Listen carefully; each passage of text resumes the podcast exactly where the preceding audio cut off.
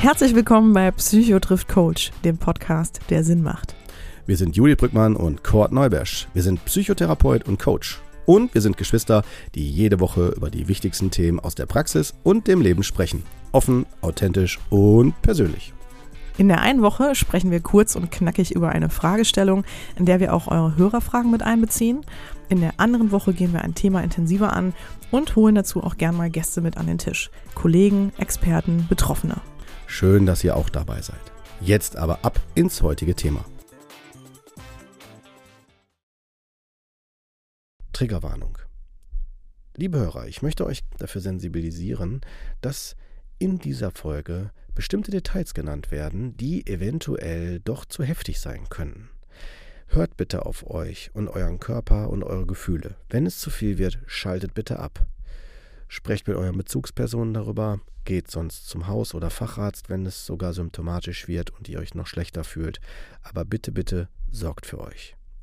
Trigger sind ein starker Hinweis darauf, dass etwas zu stark in emotionalen Kontakt geht und ihr eventuell euch damit nicht gut fühlt. Deswegen sorgt bitte für euch. Juhu, da sind wir schon. Hat schon direkt los, äh, geht ja. los hier. Ja. Herzlich willkommen. Schön, äh, wir sind wieder bei einer neuen Folge Psycho trifft Coach. Mhm. Und ähm, genau. Mittendrin statt oder mitten, Genau, mittendrin. Und äh, ja, schön, dass ihr auch wieder alle dabei seid und uns zuhört. Das freut uns sehr. Heute haben wir auch ein Thema, was wir angehen, was sich, glaube ich, schon sehr viele gewünscht haben und uns auch ja. wirklich häufig dazu angesprochen haben, ob wir das denn nicht mal endlich machen können. Und ähm, Kurt, warum haben wir es noch nicht gemacht? Vielleicht willst du da kurz noch was zu sagen. Gerne. Äh, es lag daran, weil ähm, das Thema äh, wollten wir nicht mal eben so abfrühstücken, so mal eben so, weil, warum? Weil das Thema ist komplex und äh, ich hatte da so, sie hatten so mehrere Facetten, die wir da abdecken wollten, Magersucht und äh, dann gibt's ja Bulimie und Essattacken und so weiter. Und äh, da hatten wir schon unterschiedliche Fragen zu und äh, gerade zum Thema Magersucht, das ist jetzt nicht heute das Thema, ähm, dazu wollte ich unbedingt den Professor Dr. Herpartz haben, das ist der, der die Leitlinien dafür erstellt hat. Und ähm, der kann aber erst im Herbst, also beziehungsweise der kann eher, aber die durch die technische Logistik und so weiter haben wir es auf Herbst verschoben. Und ähm, Genau, und da hatten wir natürlich noch geguckt, wer hat sonst noch Interesse und da haben wir ja auch Hörer, äh, ja, also Betroffene ähm, gehabt, die sich bei uns gemeldet haben. Und somit haben wir heute auch eine Folge, wo sich ein Gast dazu gesellt, der sehr mutig ist. Und da freue ich mich sehr drüber. Perfekte Überleitung. Genau, herzlich willkommen, Linda, dass du schön, Hi. dass du heute bei uns bist. Ja. ja, danke, dass ihr mir das Format hier gebt, um da ein bisschen drüber zu sprechen und Mut zu machen. Ja, also herzlich willkommen. Genau, herzlich willkommen. Wie gesagt, schön, dass du da bist und äh, erstmal auch nochmal vielen, vielen herzlichen Dank für die Möglichkeit auch, dass du uns überhaupt deine Geschichte hier ähm, mit, mit, also dass du die mit uns teilst und natürlich auch mit den Hörern und Hörerinnen teilst, weil ich glaube, das ist ähm, wirklich auch eine, ja, ein Thema, was auf jeden Fall mehr Aufklärung benötigt, ähm, weil das ist auch das Feedback, was wir immer wieder bekommen haben von Anfragen ähm, und auch Betroffenen, die mit dem Thema zu tun hatten. Ähm, deswegen mhm. glaube ich, ist es ganz wichtig, auch jetzt in, an einer Stelle jemanden dabei zu haben, der natürlich auch da wirklich aus Erfahrung spricht. Ähm, von daher wirklich großes Lob äh, oder also wirklich ein großes Dankeschön auch, ähm, dass du überhaupt hier bist heute. Ja, sehr gerne. Ja, also wir haben uns überlegt, Cord und ich, weil Essstörungen, sagtest du ja auch, Cord, ne, ist ein großes Thema, können wir nicht mal eben so kurz abhandeln in einer Folge. Deswegen haben wir gesagt, wir teilen uns, teilen das so ein bisschen auf und starten heute mit der ähm, Thematik Binge-Eating. Ähm, das Thema ähm, bringst du ja auch mit, Linda. Genau. Genau, und Grundsätzlich finde ich es auf jeden Fall gut, äh, wenn wir das mal so ein bisschen voneinander auch abgrenzen, weil ich glaube, viele Hörer mm, können, also vor allem vielleicht auch Hörer und Hörerinnen, die mit dem Thema noch nicht in Berührung gekommen sind, haben vielleicht da auch Schwierigkeiten, das abzugrenzen voneinander, ähm, dass wir da natürlich irgendwie das so ein bisschen unterscheiden können und ähm, natürlich auch den Raum immer dann auch demjenigen oder der Thematik auch geben können. Also Binge-Eating jetzt heute zum Beispiel da mit einer Folge. Mhm. Ähm, Kurt, ähm, vielleicht bevor wir einsteigen und Linda uns ihre Geschichte erzählt, kannst du mal ganz kurz nochmal erklären, was Binge-Eating bedeutet, also mal kurz, ne, müssen es ja nicht hier, das wird es ja eh noch durch die Folge erklären, aber und auch vielleicht, wie das für dich einzuordnen ist. Also kommt das häufig in deiner Praxis vor, das Phänomen Binge-Eating? Mhm. Ja, sehr gerne kann ich das machen. Ähm, kann ich vielleicht kurz ein bisschen ausholen. Und zwar habe ich äh, im Rahmen meiner Ausbildung zum Psychotherapeuten ähm, einen Fall gehabt, äh, der genau mit Binge-Eating zu mir kam. Und ähm, da kann ich mich noch erinnern, das war ja so 2008, 2009 rum, äh, als ich mit, den mit den eigenen Fällen begonnen habe in der Ausbildung nach dem Studium. Und ähm, da war das so, dass es wenig Literatur gab dazu tatsächlich. Also spezielle Literatur zu diesem äh, Störungsbild, so wie es ja die Fach, Fach äh, Presse oder der Fachbereich ja definiert, ist ja ein Störungsbild. Wenn man jetzt nachschlägt, wird man feststellen, dass dieser Begriff nicht selber als ICD direkt bisher ähm, aufgeschlüsselt ist, also Stand 2021. Ähm, und zwar ist es so, dieser dieses Binge-Eating heißt übersetzt, Binge kommt so von Gelage, von Orgie so ein bisschen übersetzt in Bezug auf Essen, ne, dass man dann halt an der Stelle in so einen Ess, umgangssprachlich Fressattacke, in so eine Fressattacke verfällt, wobei wir die ganz klar abgrenzen müssen von der umgangssprachlichen Fressattacke, die vielleicht jeder zweite, dritte äh, im, im, in der Bevölkerung von sich behaupt, behauptet, so, oh, ich hatte heute mal wieder eine Fressattacke oder wieder voll das Gefresse oder so. Das ist wirklich davon abzugrenzen. Wir bewegen uns hier im Bereich von erstmal Essstörung, das ist so die Überschrift. Ähm, und die wird äh, klassisch eher erstmal verbunden mit ähm, einer Magersucht, der Anorexie, da kommen wir in einer anderen Folge mal zu. Äh, und äh, der andere große Bereich ist so die Bulimie. Die unterscheiden sich, um sie kurz schnell einzugrenzen, so insofern, dass man bei der Magersucht das Gefühl hat, also bei der Anorexie erstmal, dass man das Gefühl hat, man ist zu dick und man muss unbedingt abnehmen, aber man ist schon im Grunde genommen in einem magersüchtigen Bereich. Das heißt, man ist unterhalb seines Normgewichtes und deutlich darunter. Da gibt es den BMI, den Body Mass Index, der das einschätzt mit als Orientierung, ist ein Kriterium, nicht nur der, sondern ein Kriterium. Und wenn es wirklich sehr, sehr, also auch augenscheinlich in Richtung von, oh, die Person ist aber sehr dünn, ähm, schon sich bewegt, wobei das nicht alleine ein Kriterium ist, nur damit jetzt die Hörer wissen, was ich meine, so eine Vorstellung haben, ähm, dann kann das schon, oder würde ich von ausgehen, ist die Magersucht eine, äh, ist die tendenziell, kann, kann es gut sein, dass es hier vorliegt. Und ähm, die Person ähm, haben immer trotzdem noch das Gefühl, zu dick zu sein. Das ist dann für ähm, Leute, die nicht davon betroffen sind, irgendwie schwer nachzuvollziehen. Und dadurch, dass es da eine Körperschemastörung ist, äh, unter anderem äh, braucht es da äh, fachliche Hilfe. Und dieser äh, Bereich ist auch lebensbedrohlich, also kann lebensbedrohlich werden. Ne? Wobei ich jetzt da keine Angst machen will, aber Personen mit einer Magersucht ähm, mit einem BMI unter 18, also 17,5 sagt man so, so habe ich das gelernt, ähm, dann ist es schon übel, aber dazu, also übel heißt, braucht es Hilfe. Und äh, so habe ich so als Orientierung das so behalten, aber da wird der Professor Dr. Herpatz noch mehr zu sagen. Ähm, dann der andere Bereich, der Bereich der Bulimie. Das ist der Bereich, wo man ähm, das äh, Ess Essattacken hat, also auch so Fressattacken, äh, viel isst, aber ähm, an der Stelle gegensteuert. Also vor allen Dingen gegensteuert, ähm, indem man halt dann zum Beispiel entweder ganz viel Sport macht, Abführmittel benutzt oder auch andere Dinge äh, macht. So wird es zumindest definiert. Und äh, der Bereich Binge-Eating äh, grenzt sich davon ab, dass es auch zu äh, Essattacken kommt, wobei man ähm, das noch weiter so ein bisschen ausführt, indem man sagt, so ja, es gibt da so schon so ein paar äh, Einteilungen, so im, im Sinne von wie häufig, in der Frequenz, also man versucht das so einzugrenzen, dass man sagt, so ein bis zweimal pro Woche innerhalb von drei Monaten. Also es würde nicht ausreichen, dass man sagt, ich habe das mal ein oder zwei Wochen lang gehabt, sondern dass es über eine etwas längere Zeit geht, na, subjektiv formuliert und ähm, dass da nicht gegengesteuert wird, also durch irgendwelche Verhaltensweisen. So wird es zumindest erstmal einge eingegrenzt. Ähm, und im Bereich des ICDs wird es nur festgehalten äh, unter diesen Punkten, die nennt sich dann F50.4, das heißt die Essattacken bei sonstigen psychischen Störungen. Nur, dass man mal so eine Orientierung hat, also sehr unspezifisch. Ne? Oder unter F50.8 sonstige Störungen. Und die werden, beide werden so, also gerade 50.4 wird nur beschrieben als übermäßiges Essen, als Reaktion auf belastende Ereignisse wie etwa Trauerfälle, Unfälle oder Geburt.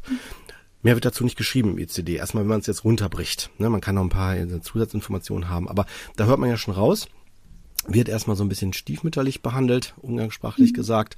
Und auch was das Therapeutische betrifft, also Therapie und Behandlung. Es gibt Kliniken, die, gerade Essstörungskliniken, die sich darauf spezialisiert haben. Ich würde sagen, inzwischen kann das, glaube ich, jede Essstörungsklinik, würde ich jetzt vermuten.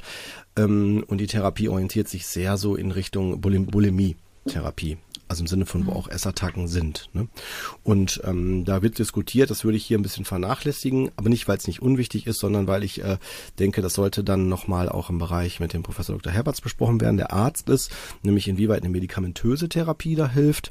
Ähm, da wird diskutiert, dass Antidepressiva helfen kann, also auch belegt worden ist wohl wissenschaftlich mehrfach, ne, um das hier nochmal mit zu ergänzen die Studien habe ich selber mir nicht angesehen, aber kann ich mir vorstellen, dass das gibt. Vor allem, wenn es um depressive Symptome gibt, die man da versucht, ein Stück weit aufzufangen. Ne? Und ansonsten kann man sich vorstellen, so eine Behandlung äh, so, dass man erstmal versucht, den Teufelskreis der Essstörung zu durchbrechen. Und das macht man, indem man erstmal versucht, das zu erläutern, zu klären, auch zu gucken, äh, bedarfsgerechtes Essen, also dass man eine, eine, eine, eine Orientierung bekommt, äh, wie isst man, ähm, eventuell auch Ernährungs, äh, Ernährungsberatung. Da muss man auch gucken, wenn es Übergewicht gibt, deutliches Übergewicht, haben wir ja dann eine Diagnose, die nennt sich Adipositas und die hat auf jeden Fall auch die, das Anrecht auf Behandlung, Unterstützung, weil dadurch auch mit der Zeit auch sonst körperliche Erkrankungen noch folgen können, sowas wie Diabetes oder auch andere Dinge nicht müssen, aber können.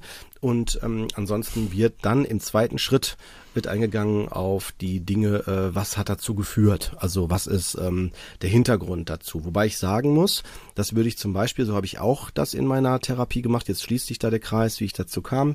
Ähm, da bin ich natürlich dann mit, mit unter Supervision, das heißt ein, ein anderer Fachkollege in der Ausbildung begleitet mich und alle paar Stunden muss ich mit dem das besprechen, ob ich das alles so richtig mache, obwohl ich das Wissen natürlich dazu habe. Und ähm, da. komm, äh, komm mal zum Punkt. Ey. Was denn? Was komm denn? Ich bin sofort fertig. Ja, ja schießt ja jetzt okay. sofort zwei, drei Sätze, dann bin ich durch. Ja. Schon aus der Ziellinie. Die Linda, Nein, der ist schon... Alles gut, er ist auf der Ziellinie. Ich, ich ja, höre okay. Ich bin auf der Ziellinie. Ja, ja, ja. Ihr wolltet das doch haben, oder? Beziehungsweise du, Judith. Nee, du also musst, doch, nee, du musst doch nicht die ganze Therapie ja schon umreißen. Du kannst ja erstmal, ja, komm da erstmal. Ja, okay. Alles gut, okay, alles gut. Jetzt, alles komm, du wolltest das, jetzt kriegst du das auch. Ja, komm, und ich ja, habe nur mit Cheating. Ich habe nur mit Cheating komm, wir erklärt. Haben die Zeit, wir haben die Bulimie. Zeit. Ich habe noch nicht mal Bulimie richtig erklärt, noch nicht mal Anorexie. So, egal. Auf jeden Fall, äh, ich bin auf der Zielgeraden, genau. Also, was ich noch am Schluss sagen wollte, ist, dass man äh, in die belastenden Dinge nicht mal eben so einsteigen sollte. Also das ist, glaube ich, eines der größten Fehler aus meiner Sicht, wenn man zu schnell oder zu äh, zielgeradenmäßig da so reingeht, so zack, ne, weil das in der Regel ja schon eine Erklärung ist, warum man, eine Erklärung ist, warum man so ein Verhalten zeigt. Ne? Genau. So, okay. jetzt bin ich auch fähig. Ja, ich meinte auch wirklich nur, dass du einmal kurz erklärst schon mal, was Binge-Eating bedeutet. Ne? Also wir wollten jetzt noch gar nicht in Therapie ansetzen. Hättest du doch mal gesagt, du. Genau. Ja, ja ist gut. eigentlich, aber okay. Ähm, ja, sind wir fertig, ne? Genau, um mal eine Kennzahl zu nennen. Ähm, und genau, vielleicht es sind, das finde ich ganz spannend. Binge-Eating betrifft in etwa ungefähr zwei Prozent äh, der Bevölkerung. Und das heißt, äh, die gilt halt im Grunde genommen, Binge-Eating gilt als häufigste Essstörung. Fand ich ganz spannend. Mhm. Wusste ich auch noch nicht. Ähm, merkst du das denn auch, Cord, in der Therapie bei dir? Sind das häufige Anfragen? Also, oder ist das häufig bei dir, Binge-Eating? Boah, da muss ich sagen, das wäre sehr subjektiv. Weißt du warum? Weil ähm, ich, ich kann natürlich nicht sagen, weil ich die äh, Telefonate nicht alle selber entgegennehme, weil man muss dazu sagen, wir kriegen ja viele Anfragen, unabhängig jetzt mal von von hier dem Podcast. Also wir haben ja generell Praxen sind im Moment so überlaufen. Das mhm. heißt, ich komme gar nicht erst dazu zu fragen, worum geht's ganz genau am Telefon, wenn ich sage, wir können im Moment derzeit nur Erstgespräche anbieten und äh, ne, weil wir das nicht können und dann geht man gar nicht erst so noch weiter ins Detail. Ich würde aber, wenn ich da jetzt mal von von, weggehe, von dieser, von dieser Idee. Äh, also deine Frage damit beantworten, dass ich vermute, dass äh, ich sowieso nur einen Bruchteil der Betroffenen sehe, weil sich ja nicht alle in die Therapie äh, trauen und äh, dass mhm. das dann eher, wenn dann ein Begleitumstand ist und vielleicht auf 100 Klienten, die ich jetzt kenne, mit von denen ich bewusst das wahrgenommen habe, vielleicht von 100 maximal 10 also von denen, wo ich das weiß, dass sie das mhm. mit hatten, das Thema. Also relativ wenig und auch nicht gezielt. Okay. Als äh, von denen, von den zehn waren dann vielleicht zwei oder drei dabei, die gesagt haben, das würde ich ganz gerne behandeln lassen. Okay. Mhm. Hm? Ja, gut. Ähm, so, jetzt würde ich aber sagen, holen wir dann mal die Linda mit hier rein. Linda, entschuldige, dass du so lange warten musstest. Alles ähm, gut. Genau, bis wir hier ins Gespräch einsteigen. Ich freue mich, wie gesagt, oder wir freuen uns sehr, dass du da bist. Erstmal vielleicht, ähm, komm doch erstmal an. Vielleicht kannst du uns mal erklären, warum hast du uns geschrieben? Warum ähm, mhm. hattest du Lust, das Thema bei uns überhaupt zu platzieren? Genau, also erstmal zu mir. Ich bin Linda, ich bin 30 Jahre, habe einen kleinen Sohn, der wird übermorgen drei. Ähm, bin oh, verheiratet und bin eigentlich auf dem Dorf groß geworden, wohne aber jetzt seit zehn Jahren in Berlin. So, also quasi zum 500 Seelendorf das komplette Gegenteil. Aber ist auch gut so und äh, ich komme bestimmt noch drauf, warum das so ist.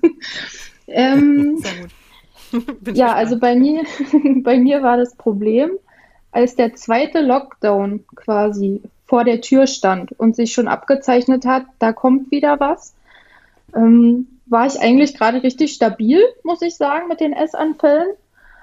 Und mit der Vorstellung, dieser erste Lockdown, der für mich so ein richtiges, schlimmes Erlebnis war, weil ich Vollzeit Homeoffice gemacht habe mit Vollzeitbetreuung von meinem Sohn, komplett alleine, ohne Eltern in der Nähe, ohne andere Betreuungsmöglichkeiten, hat mich vor so eine Herausforderung gestellt, dass dieser innere Druck immens groß geworden ist und das für mich ein Auslöser ist, zu essen. Und dann habe ich wirklich geguckt, weil ich psychologisch sehr interessiert bin, das muss ich dazu sagen. Also das interessiert mich einfach wahnsinnig. Ich hätte auch gerne früher Psychologie studiert, ging aber aus diversen Gründen nicht. Ähm, habe ich ähm, geguckt, wo ich mich selber wieder auffangen kann und bin darauf gestoßen, dass es eigentlich nichts gibt.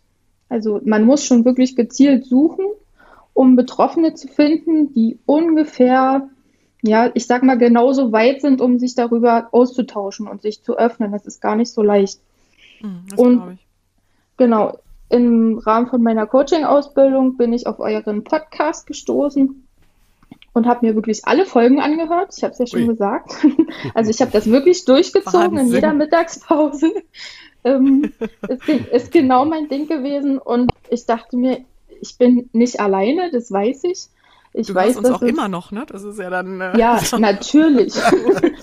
Aber gerade habe ich keine Mittagspausen. Das ist das Problem von zu Hause wieder. Die Mittagspause ist gestrichen. Nein, auf, je auf, jeden Fall dachte ich mir, ähm, es ist so ein Riesenthema und ich kann mir vorstellen, ich bin nicht alleine. Der Lockdown stellt so viele vor Herausforderungen, bringt die maximal an die Grenzen. Und ich weiß, wie einsam ich mich gefühlt habe, wie unverstanden. Und dann dachte ich mir, komm, jetzt gehst du in die Vollen, du hast da noch nie drüber gesprochen, du hast dich da noch nie drüber ausgetauscht. Jetzt machst du es öffentlich und habe einfach euch über Instagram angeschrieben und gefragt, ob es da Interesse gibt und dass ich meine Geschichte teilen möchte, weil ich weiß, dass es so gut wie niemand machen will, einfach aus Schamgefühl. Ja, genau. Ja. Und deshalb bin ich hier und ich freue mich wahnsinnig, dass ihr mir die Chance gebt, darüber zu sprechen. Sehr, sehr gerne. Ja, möchtest du erstmal vor, ähm, so ein bisschen vorstellen, Linda, also woher du kommst? Du hattest es gerade schon ein bisschen angedeutet, ähm, weil ähm, jetzt mit dem Lockdown, wir hatten ja auch ein Vorgespräch, hast du ja gesagt, ähm, ist es ja im Grunde nochmal wieder aufgekommen. Ne? Das ist ja, ja genau. Binge-Eating ähm, zieht sich ja so ein bisschen als Geschichte durch dein Leben. Ähm, ja. Vielleicht willst du uns einmal so ein bisschen mit auf die Reise nehmen, ne, wo kommst du her und wie hat es vielleicht auch erstmal angefangen? Also wie hat sich mhm. Binge-Eating das erste Mal bei dir überhaupt gezeigt? Genau. Also ich muss ein bisschen ausholen dazu, weil es, ähm, es gibt ein Schlüsselerlebnis quasi, wo ich den Start setzen würde. Ich muss aber noch ein bisschen zurückreisen. Ich habe jetzt nicht so eine prima tolle Vergangenheit und Kindheit gehabt.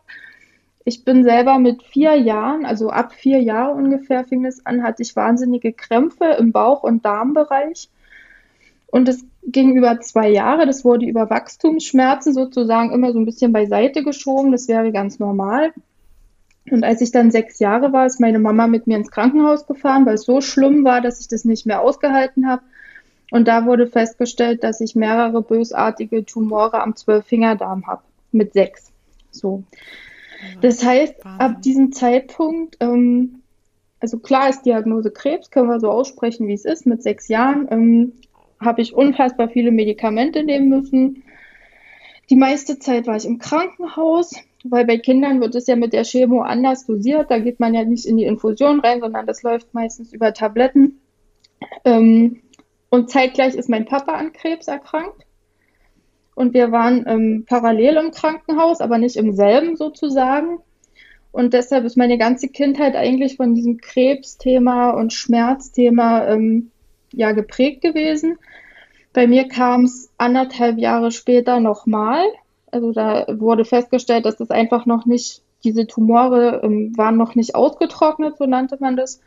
Da musste ich das Ganze nochmal machen. Und bei meinem Papa ist es aber leider so, dass er verstorben ist. Also ähm, ich sag mal, er, er hatte ein, ja, das war schon der erste Schlüsselmoment. Da stand es nicht gut um ihn, aber er hat sich nochmal berappelt. Das ging zwei Jahre eigentlich bergauf. Und ab dann war das so der Moment, wo man ihm eigentlich dabei zusehen konnte, wie er immer weniger wird und weniger wird. Und ich war ein absolutes Papakind. Das muss ich dazu sagen. Also Papa war meine Bezugsperson, weil meine Mama ganz viel gearbeitet hat.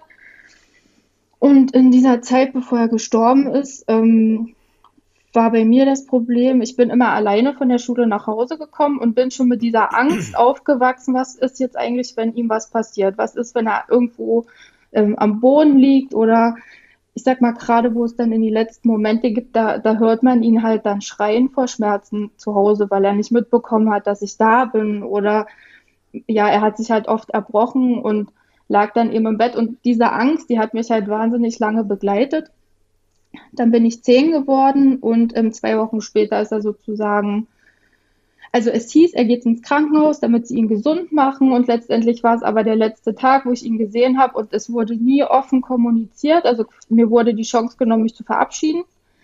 Ähm, ich wusste das nicht, dass ich ihn da das letzte Mal sehe und ja, dann ist er halt gestorben und das war für mich so der Punkt, wo das angefangen hat, dass man irgendwie einen, naja, also man hatte so viel innerlichen Druck, da braucht es ein Ventil einfach.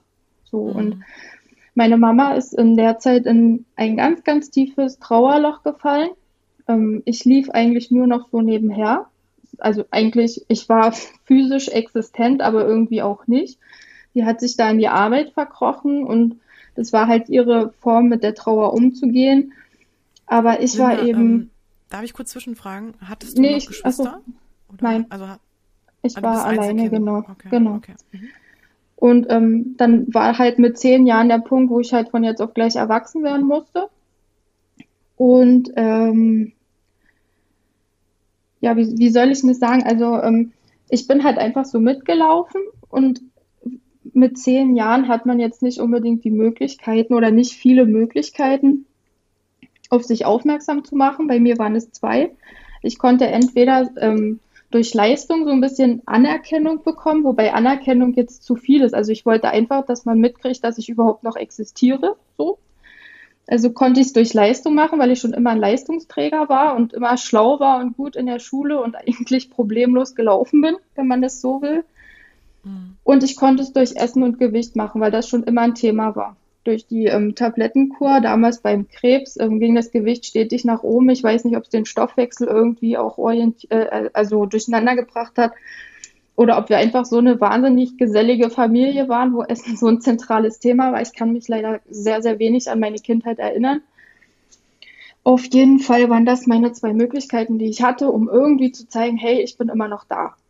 Mhm. Ähm, auch wenn es vielleicht jetzt gerade unpassend ist, aber mich gibt es irgendwie dann doch noch und hey, ich bin zehn, ich bin nicht doof, aber ich brauche trotzdem Hilfe. So. Mhm. Und, und am Anfang, ähm, wie gesagt, lief das super über die Leistung, toll in der Schule. Ich sag mal, wenn man auf dem Dorf groß wird, dann kennen das bestimmt viele. Ähm, da geht es auch darum, ja, was sagen die anderen und oh, meine Tochter ist so toll und die hat so, macht so tolle Leistungen und trotz des Todes ist die so ganz äh, ja, selbstbewusst und kriegt das alles hin. Aber irgendwann gewöhnt man sich daran, dass eben immer super Leistungen kommen und dass man nie Probleme macht. Und irgendwann ist das so selbstverständlich, dass halt selbst diese Option wegfällt. Weil dann wird halt getadelt, wenn es nicht mehr super ist. So. Also hatte ich die, also habe ich meine Möglichkeit im Essen und Gewicht gesehen, weil das schon immer ein Thema war. Das, also es war immer schlimm, dick zu sein. Und ähm, ich war als Kind nicht dünn, aber auch nicht wahnsinnig dick. Aber es war immer ein Thema. Und ja, da habe ich eigentlich das erste Mal bewusst Essen als Mittel zum Zweck genommen. Darf ich noch kurz zwischenfragen? Du sagtest, ja. es war immer ein Thema. Ähm, ja. Inwiefern? Wie wurde es zum Thema gemacht von, von deinen, äh, also ne, durch die Therapie auch, ne, durch die Krebstherapie oder war es für dich immer ein Thema? Also wie kam dieses mhm. Thema zustande? Also meine Mama hatte selber mit dem Gewicht zu kämpfen und ich bin eigentlich mit Diäten groß geworden, sozusagen. Und immer, wenn da was gestartet wurde, bin ich halt mitgenommen worden auf die Diätreise. Ich, ich hätte auch noch eine Frage, und zwar, du hattest gesagt irgendwie, dass du keine äh, ich weiß nicht genau dein Wort, ob du glücklich oder schöne Kindheit gesagt hast, ne? Aber ja. was ich nur wissen wollen würde, wäre, ähm, hast du das gemeint damit, was du gerade ausgeführt hast, oder hast, hast du es absichtlich jetzt, was auch voll okay ist, nicht noch genannt, also dass es sogar noch eine Geschichte davor gab, vor diesem Schicksalsereignis mit deiner Erkrankung mit sechs Jahren? Also ich kann mich tatsächlich einfach nicht dran erinnern. Das ist an sich ist meine Kindheit wahnsinnig verschwommen. Mhm. Ähm, dadurch, dass ich mich jetzt viel mit dem Thema auseinandergesetzt habe, kommt hier und da mal ein Flashback, dass man mhm. wirklich so kurze Sequenzen sich wieder erinnern kann, aber die sind selten positiv. Das muss ich ja. an der Stelle sagen. Ja, okay, okay. Ne? Ja. Mhm. Genau. Okay, aber sorry, Linda, wir, also ich hatte dich unterbrochen. Du wolltest eigentlich gerade erzählen. Gut. Genau, dass nee, da das, halt immer dieses Thema war, ne, im Raum stand. Ähm, genau, genau. Das, und, und dann ging es, glaube ich, dann wolltest du, glaube ich, gerade ansetzen, wie es losging, ne? Genau, also das war dann sozusagen mein zentraler Punkt, wo ich gesagt habe, Essen ist für mich die Lösung, um irgendwas zu kompensieren. Was das war, wusste ich damals noch nicht. Das konnte ich damals noch nicht in Worte fassen.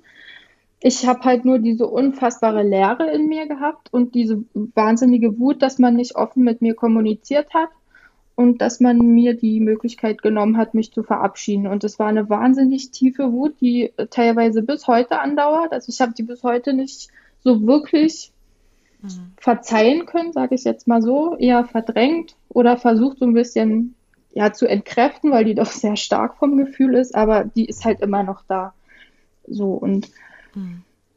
dann war es halt so, ich dadurch, dass ich ja nicht ähm, oder nicht sprechen konnte, meine Mutter war in dem Fall kein Ansprechpartner für mich, weil die selber so in ihrer Blase unterwegs war, ähm, habe ich natürlich irgendwas gesucht, um diese Leere zu füllen oder sagen wir mal so, um überhaupt irgendwie ein Gefühl wieder zu bekommen, was nicht diese wahnsinnige Wut ist.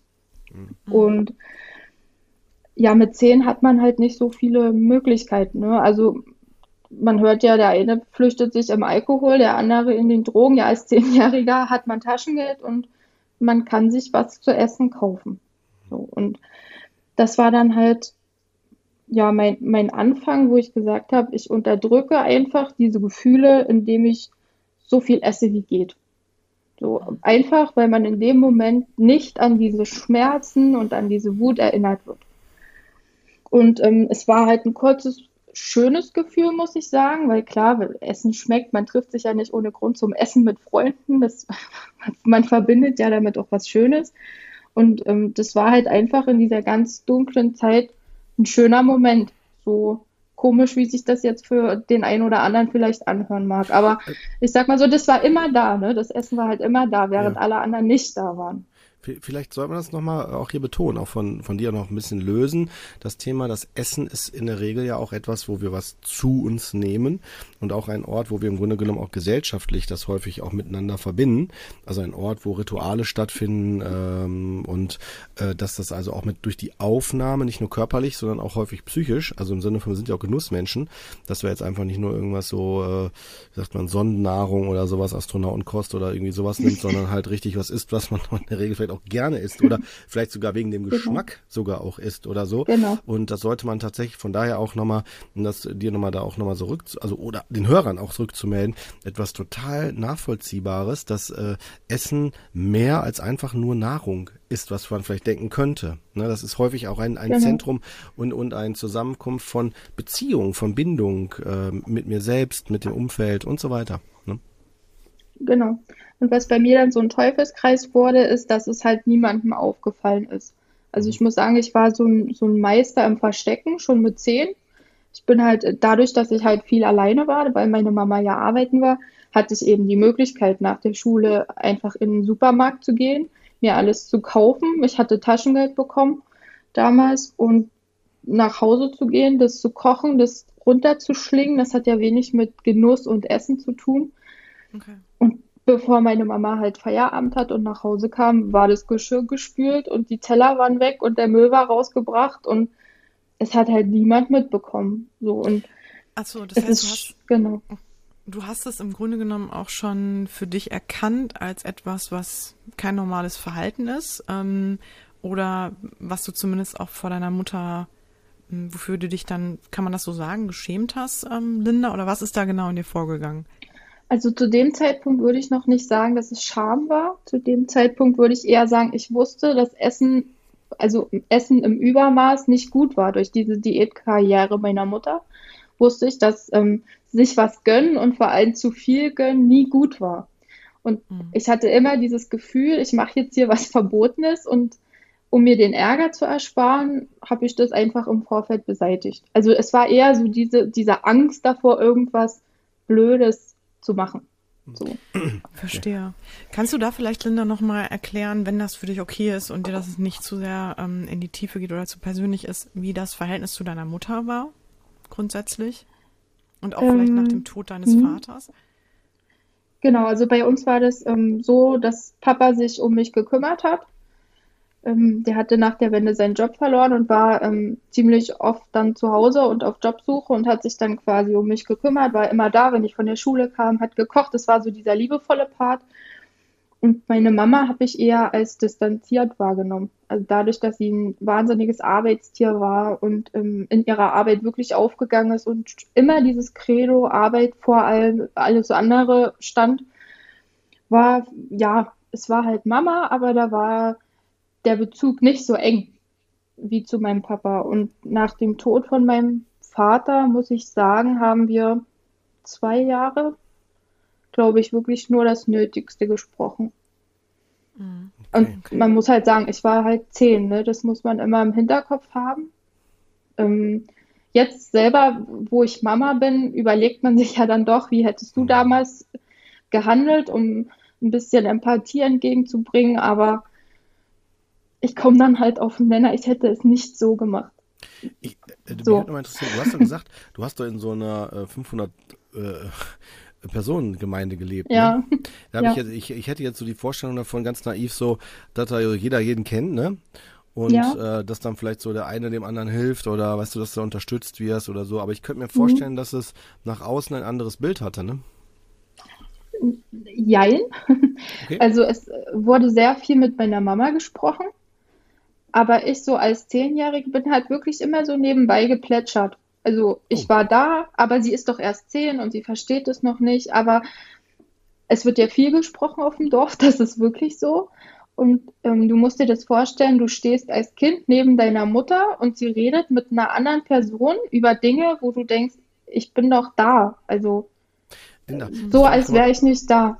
Ja, es wäre mir nochmal wichtig, dass es nochmal, vielleicht, ich frage dich nochmal ganz deutlich, wo du es ja. schon gesagt hast, weil für die Hörer, ich finde das wichtig, dass wir ja. es nochmal so sagen, festhalten. Es gibt wirklich auch heute noch Menschen, die denken, dass Kinder Dinge nicht richtig verarbeiten oder nicht richtig mhm. mitkriegen oder so. Aber selbst heute, aus heutiger Sicht, würdest du sagen, hast du es damals? Du hast ja eigentlich schon beantwortet, ja. aber nochmal das, was noch deutlich nochmal ja. als, als hier festhalten, ne? Ja, oder? Also ich, ich war noch nie der Rebell, das muss ich dazu sagen. Ich war immer eher auf Rückzug gepolt. Also ich war immer derjenige, der dann ruhig geworden ist und eher nichts mehr gesagt hat, aber im Inneren hat sich da ganz viel abgespielt. Und ich habe das natürlich alles ähm, verstanden, was da erzählt wurde. Also da wurde ja auch viel über, über das Dahinscheiden von meinem Vater dann erzählt. Also wirklich so komplett ungefiltert. Und aber, aber keiner ja, hat gesagt, so, oh Gott, die arme, die arme Linda oder die. Nein, oder es, die es hieß, nee. nee. Also es hieß eher die arme Mama, weil die ist ja jetzt alleine und ah. muss, muss ja ein Kind versorgen und geht ja noch arbeiten. Und das meine ich damit. Ich bin so physisch zwar anwesend gewesen, aber irgendwie auch nicht.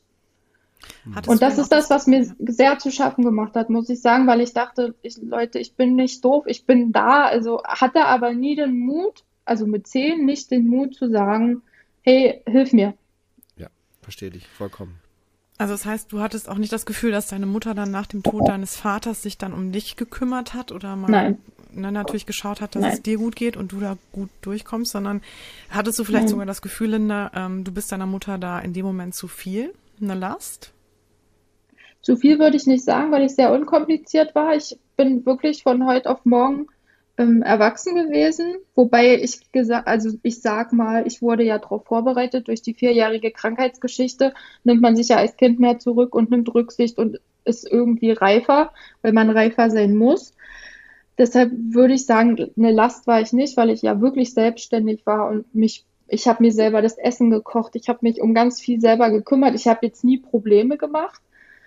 Ähm, deshalb würde ich sagen, ich war keine Last aber ich war auch irgendwie kein Kind. Ich, ich mhm. weiß nicht, ob man das jetzt versteht. Also ich hätte mir so mehr Fokus auf mein Kind gewünscht. Und ich selber jetzt als Mutter, für mich ist es heute immer noch unvorstellbar, so isoliert von, von dem Kind so zu agieren. Mhm.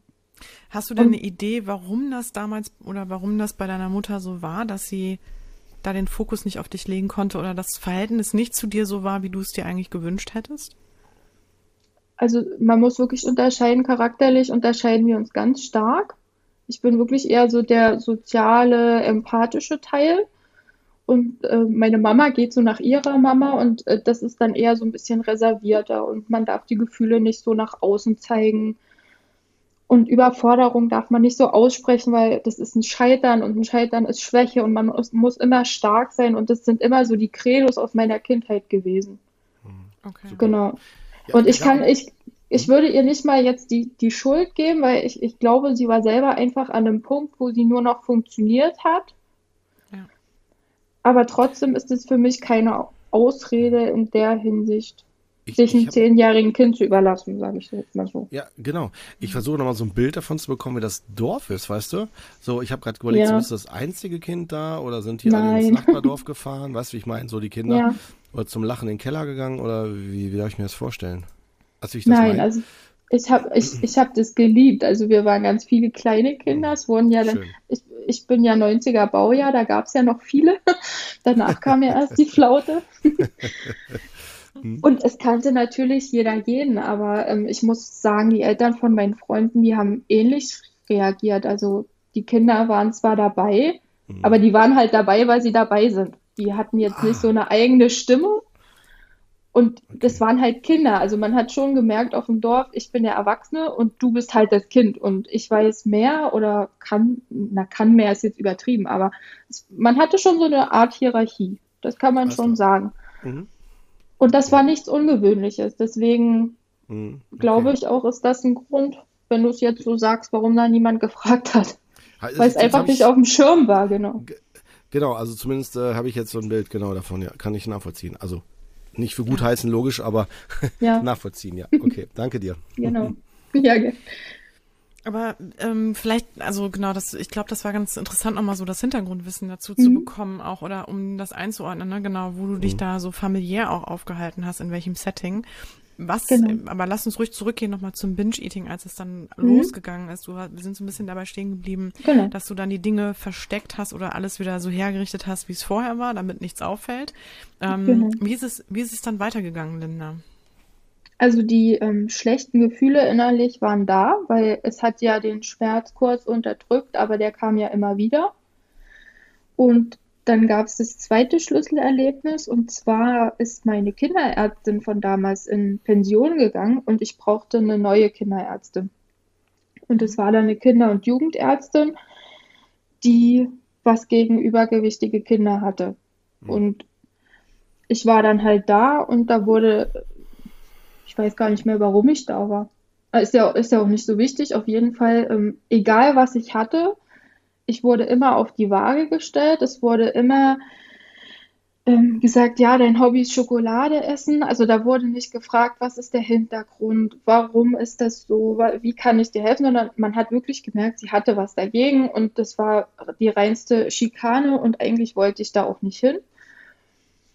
Und in, genau, und in der Zeit, ähm, da war ich dann ungefähr so elf. Also da muss ich jetzt oder? mal ganz kurz, da muss ich ja. mal kurz dazwischen sagen. Ich finde es ganz ja. schlimm, dass es sowas, dass sowas existiert. Also aber das es hat, wirklich. Aber es hat viel damit zu tun, dass die, äh, dass man auf das Körperliche reduziert wird. Das ist ja. Genau. Ja, aber ne? da muss ich wirklich sagen, als jemand, der wirklich ärztlich tätig ist, ähm, allein schon, wenn ich mir deine Krankengeschichte in dem Moment angeschaut hätte und gesehen hätte, dass ja. du irgendwie schon mit sechs Jahren mit mit Krebs gekämpft hast, ähm, deinen Vater verloren hast, ähm, dass da in dem Moment, also Entschuldigung, aber da, da fehlen mir dann echt, tut mir leid, muss ich wirklich an der Stelle sagen, auch ein bisschen die Worte. Da muss ich mich einfach auch mal persönlich einbringen. Sowas finde ich echt unmöglich. wobei, wir, ich bin bei dir vollkommen, aber wir müssen uns nochmal bewusst machen, das war vor äh, 30 Jahren. Ja gut, das war vor 20 Jahren dann da. Nicht, ja, und, ja. Genau, genau, muss ich auch, Entschuldigung, will ich nicht zu alt machen.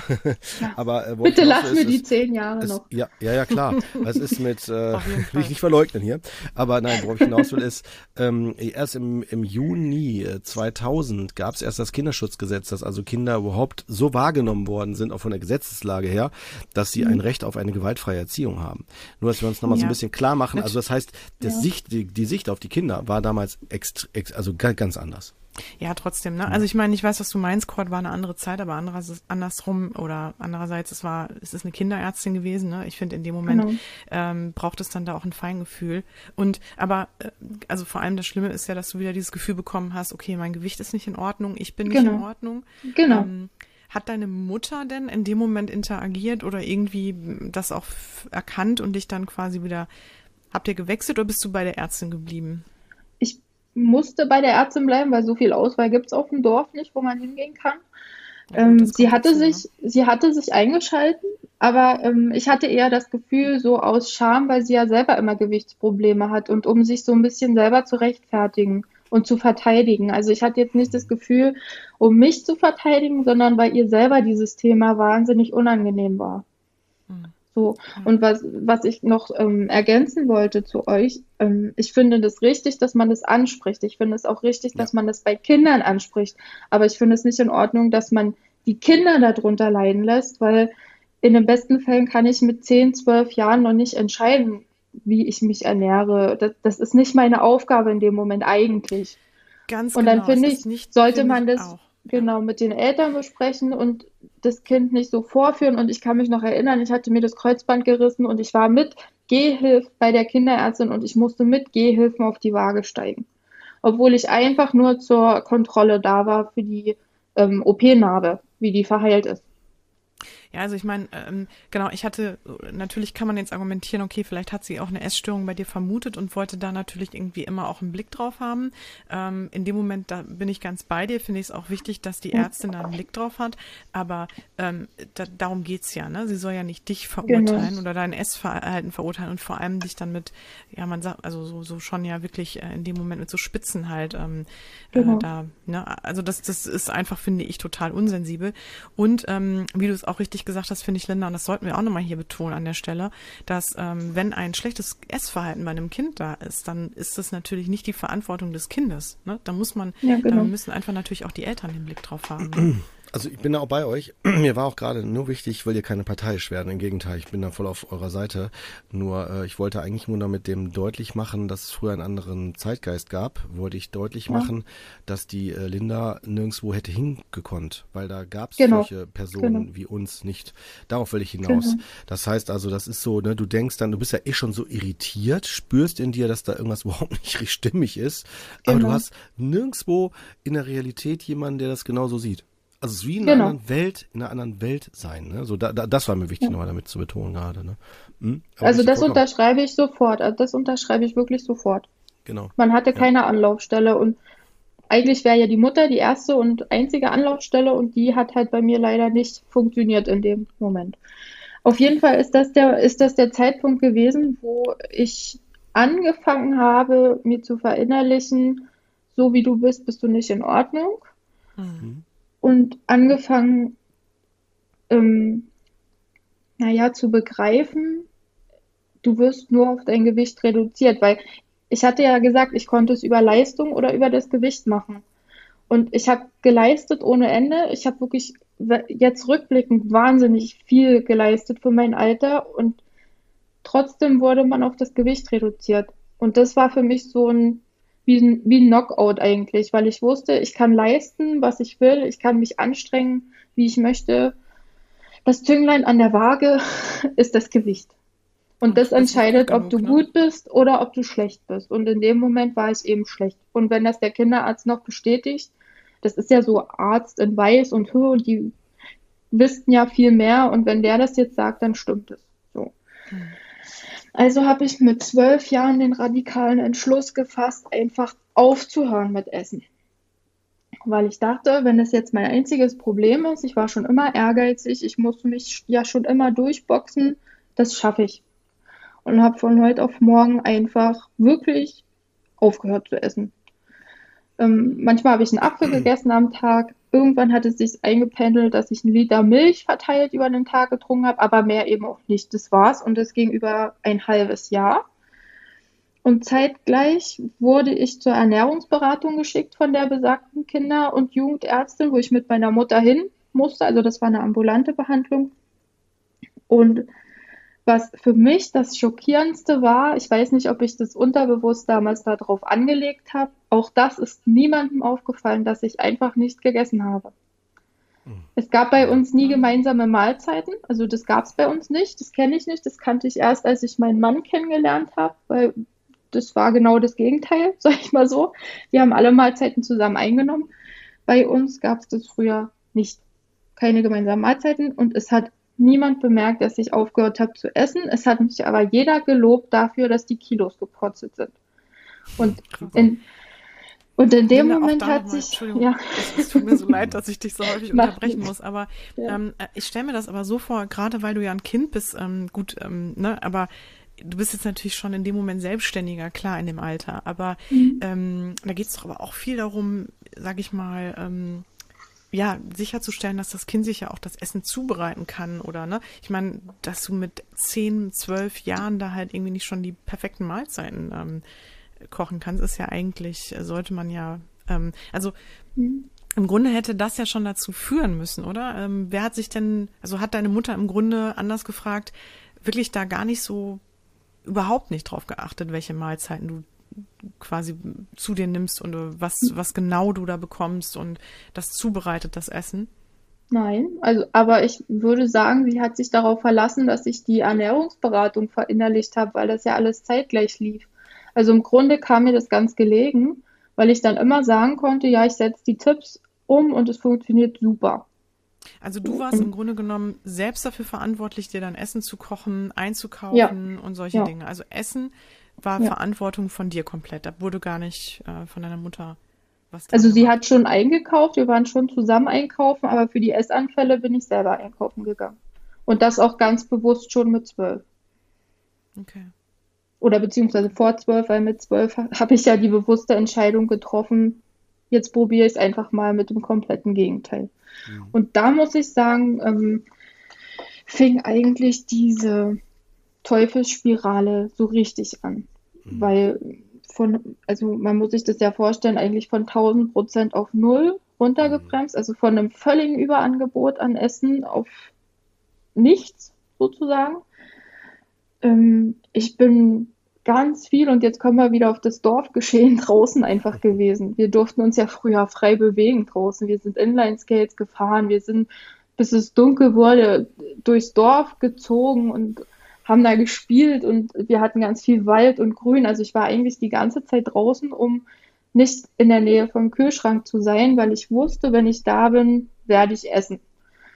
Mhm. Und da ist mir, also es ist natürlich vorgekommen, dass es Essanfälle gab, aber ich konnte mich noch nie übergeben. Ich hatte es damals probiert. Ich habe einen unfassbar schlechten Würgereiz, also da kann man mir reinrammen, was man will, da passiert nichts.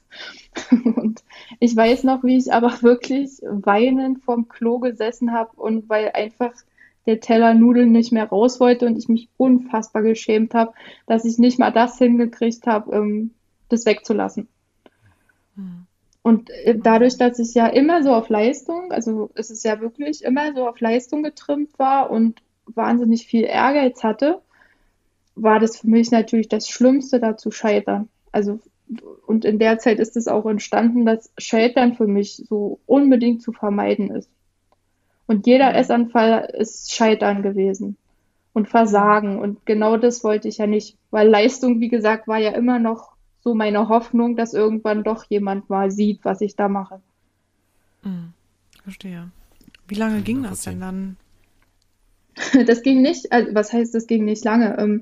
Ich bin im Sport ungefähr ein Jahr später, also es ging doch ungefähr ein halbes Jahr richtig radikal, wo ich mich dran gehalten habe. Nach einem halben Jahr hat sich eigentlich immer der Essanfall mit Hungern abgewechselt, nochmal ungefähr ein halbes Jahr. Und dann hatte ich einen Sportunfall richtig schlimm und habe mir ähm, das Knie quasi komplett zertrümmert und alle Bänder und bin ins Krankenhaus gekommen, musste operiert werden und dann war ich natürlich unter Beobachtung im Krankenhaus muss man ja essen. Und das war dann sozusagen der, der nächste Schuss, um einfach zu sagen, ja, wenn ich jetzt essen muss und ich kann keinen Sport mehr machen von jetzt auf gleich mit dem Knie, ähm, fange ich halt wieder an zu essen und in dem Moment ging das Gewicht halt wieder nach oben und die Ablehnung kam halt zurück. Also das wurde wieder manifestiert, oh, jetzt nimmt es wieder zu und es hat ja doch nichts gebracht und war ja klar und ja, also das fing dann halt an mit und das Gewicht, das Gewicht, bevor du zugenommen hast, ne? Ähm, mhm. hatte, war das schon, sag ich mal, besorgniserregend oder war das? Nein. Okay. Dadurch, dass ich, dadurch, dass ich ja ähm, an sich immer eher etwas übergewichtiger war, war das jetzt nicht so, dass ich schon unter die 18 oder was das sein musste, ähm, gefallen bin. Aber irgendwann stand mal im Raum, ich glaube, das haben die psychische Magersucht genannt. Gibt es sowas, Kurt? Psychische Magersucht. Also Magersucht ja. ist erstmal per Definition äh, kann man von ausgehen, immer psychisch, wenn man die F-Störung nimmt. Deswegen muss man die äh, auch immer erstmal körperlich abklären. Also es gibt sicherlich auch, sagen wir mal, ähm, Verhaltens Nein, also man, entschuldige, ja. dass ich ja. dir da ins Wort falle. Ja, sie hatten damals, sie hatten damals zu mir gesagt, weil das dann mhm. aufgefallen ist, dass ich nichts gegessen habe, weil meine Werte so schlecht waren einfach. Mhm. Also es war halt alles total schlecht und da habe ich halt gesagt, ja, ich habe halt seit einem Jahr quasi nichts mehr gegessen. Und da wurde quasi bei mir gesagt, dadurch, dass ich noch einen normalen BMI hatte, ist es keine Magersucht, weil per Definition muss es ja irgendwie unternormal sein. Und deshalb vom Denken war ich aber wie, wie eine Magersüchtige. Nur ich habe die körperlichen Merkmale nicht erfüllt. Also haben sie gesagt, es ist eine psychische Magersucht, glaube ich, hieß es damals. Mhm. Okay, so haben die es damals genannt. Okay, ist wahrscheinlich ja. umgangssprachlich gemeint. Ich habe das, also per, per mhm. Definition oder so habe ich das noch nie gehört muss ich dazu Genau, sagen. also das wurde damals gesagt und mhm. ich kann mich leider nicht mehr auf die Reaktion von meiner Mutter erinnern. Also ich mhm. kann es wirklich nicht mehr, was sie damals, ob sie was gesagt hat, was sie gesagt hat, keine Ahnung. Mhm. So, okay. genau. Aber Jedenfalls ging in der, ja. ja. Hm, jetzt sag ruhig. Nee, ging das Gewicht halt wieder ähm, merklich nach oben und die besagte Kinderärztin konnte wieder zuschlagen und meine Mutter war enttäuscht, was ja so das Letzte war, was ich wollte. genau, und dann fing das alles wieder von vorne an. Nur noch tiefer, muss ich sagen. Also mit jedem Mal wurde es halt schlimmer mit den Essanfällen. Hat, hattest du denn Vertrauenspersonen so für dich, die so, wo du das Gefühl hattest, die, äh, weißt du, die haben irgendwie ein Interesse an deiner Person oder die haben dich lieb oder so, egal wer das dann war, so? Gab es sowas? Nein, Nein. Hast du nie, gar nicht? Auch nicht Lehrer mhm. oder mhm. Eltern von Freundinnen oder Freundinnen oder so? Gar nicht? Ne? Hattest nee, du denn Freunde? Ja, also das hatte ich immer, das muss ich sagen. Also ich bin jetzt nicht das klassische Mobbing-Opfer gewesen, was man ja leider doch viel zu oft hört. Ja. Ich hatte einen wahnsinnig soliden Freundeskreis. Ähm, ich hatte Glück, dass ich ja aufs Gymnasium gegangen bin. Da war ein wahnsinniger Zusammenhalt in unserer Jahrgangsstufe. Das war super schön. Das hat alles erträglich gemacht, das weiß ich auch jetzt. Also ohne dem wäre es vermutlich in eine ganz andere Richtung gelaufen.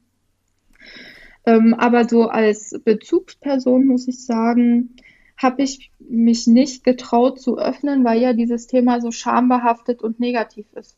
Also mir wurde ja immer eingetrichtert, es ist so schlecht und es ist beschämend, was du da machst und du bist da ein Versager auf dem Gebiet und da habe ich natürlich nicht drüber gesprochen, weil ich wollte ja nicht von anderen als Versager wahrgenommen werden. Genau. Und äh, vielleicht nochmal auch ein kurzer Hinweis nochmal. In der Resilienzfolge haben wir es ja gesagt, dass Resilienzfaktoren auch sind, zum Beispiel Schulnoten. Und das hast du, finde ich, ganz gut gesagt. Also nicht nur, dass es jetzt um die Schulnoten ging, sondern generell das Schulsetting, weil du hast da ja eine andere genau. Identität. Genau. Das gibt ja genau. zumindest ein bisschen Stabilität, ne? Das war jetzt nochmal ganz gut. also ich muss noch dazu sagen, als mein Vater gestorben ist in dem Jahr, habe ich noch als Jahrgangsbester abgeschnitten weil ich quasi versucht habe, damals noch irgendwie über Leistung so meine Bestätigung mhm. zu bekommen. Genau. Mhm. genau. Ja, klar. Andere Strategien, ne? Genau. Wahnsinn. Hui. Ja, also da sieht man ja auch mal ganz gut nochmal, Kurt und ich haben sowas ja schon häufiger angesprochen, ne, was, was solche Themen auch m, hm, verursachen können, ne? welche, welche Anteile genau. sich dann da bilden. Und ähm, ja, also da, bei dir ist ja da ein ganz klarer, ja, wahrscheinlich Perfektions- und Leistungsdruck äh, ja. auch entstanden. Und ja. ja, auch so eine Kontrollinstanz, ne? Die dann. Genau. Mh, hm, okay. Aber ich selber, also ich selber bin da meine härteste Kontrollinstanz. Und das ja, fällt mir fällt mir bis heute wahnsinnig schwer, das zu zügeln. Ich, ich sag mal, seit einem Jahr ungefähr wird es jetzt langsam, dass ich mich selber so ein bisschen stoppe manchmal. Mhm. Noch nicht immer, aber immer öfter. Mhm, ja. Aber ich bin da halt wirklich so mein härtester Kritiker. Und das weiß ich auch. Das weiß ich auch, aber es ist unfassbar schwer, davon wegzukommen. Ja, aber ich meine, natürlich, ne, weil du hast ja versucht, für dich eine Strategie zu finden, ähm, die dich halt liebenswert macht, ne? Oder die dich halt, genau. die dir Aufmerksamkeit beschert, ne? Natürlich. Und genau.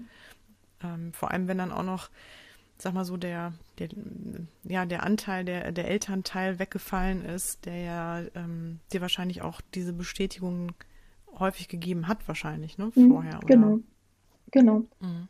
Was ich noch an der Stelle sagen muss, was es noch eigentlich viel schlimmer gemacht hat, ist, dass meine Mama sich so ein bisschen die Realität gebogen hat, weil du gerade sagtest, der, mein Papa hat mir so diese liebevolle Zuwendung gegeben. Wenn du meine Mama fragen würdest, wäre ihr das nicht bewusst.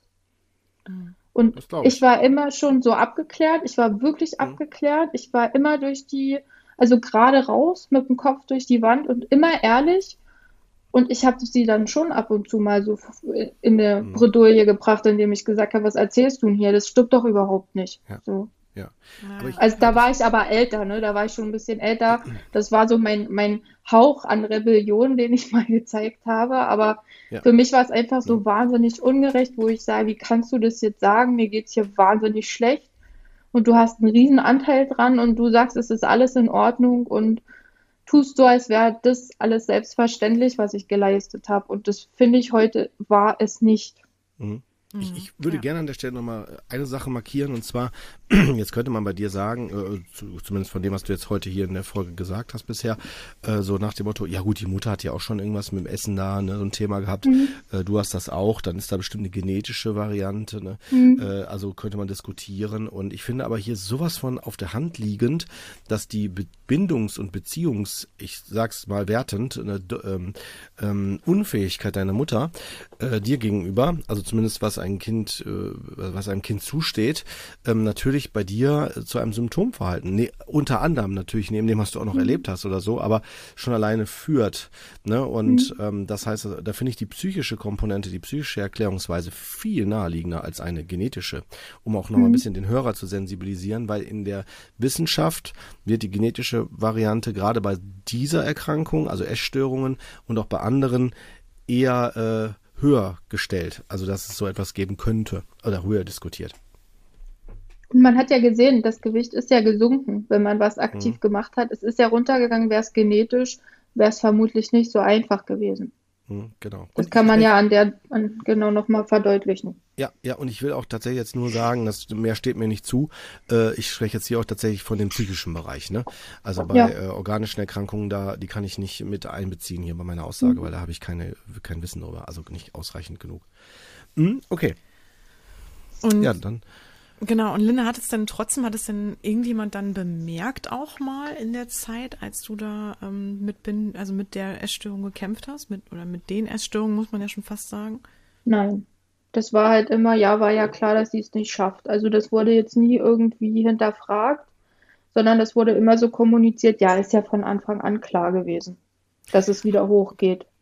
Hast du das denn versucht so zu, ver, wie sagt man, zu kaschieren, also dass das auch nicht so auffällt, dass es dir nicht gut geht? Weißt du, wie ich meine? Hast du so nach außen eher versucht, das so wegzuhalten? Weil du hast ja mal gesagt, dass du ja. schon so geguckt hast, ne? Heimlich essen und so, äh, was ja. auch übrigens eine, der ein, ein, ein, ein, ein Faktor ist bei Binge-Eating, dass man so alleine macht im Verborgenen.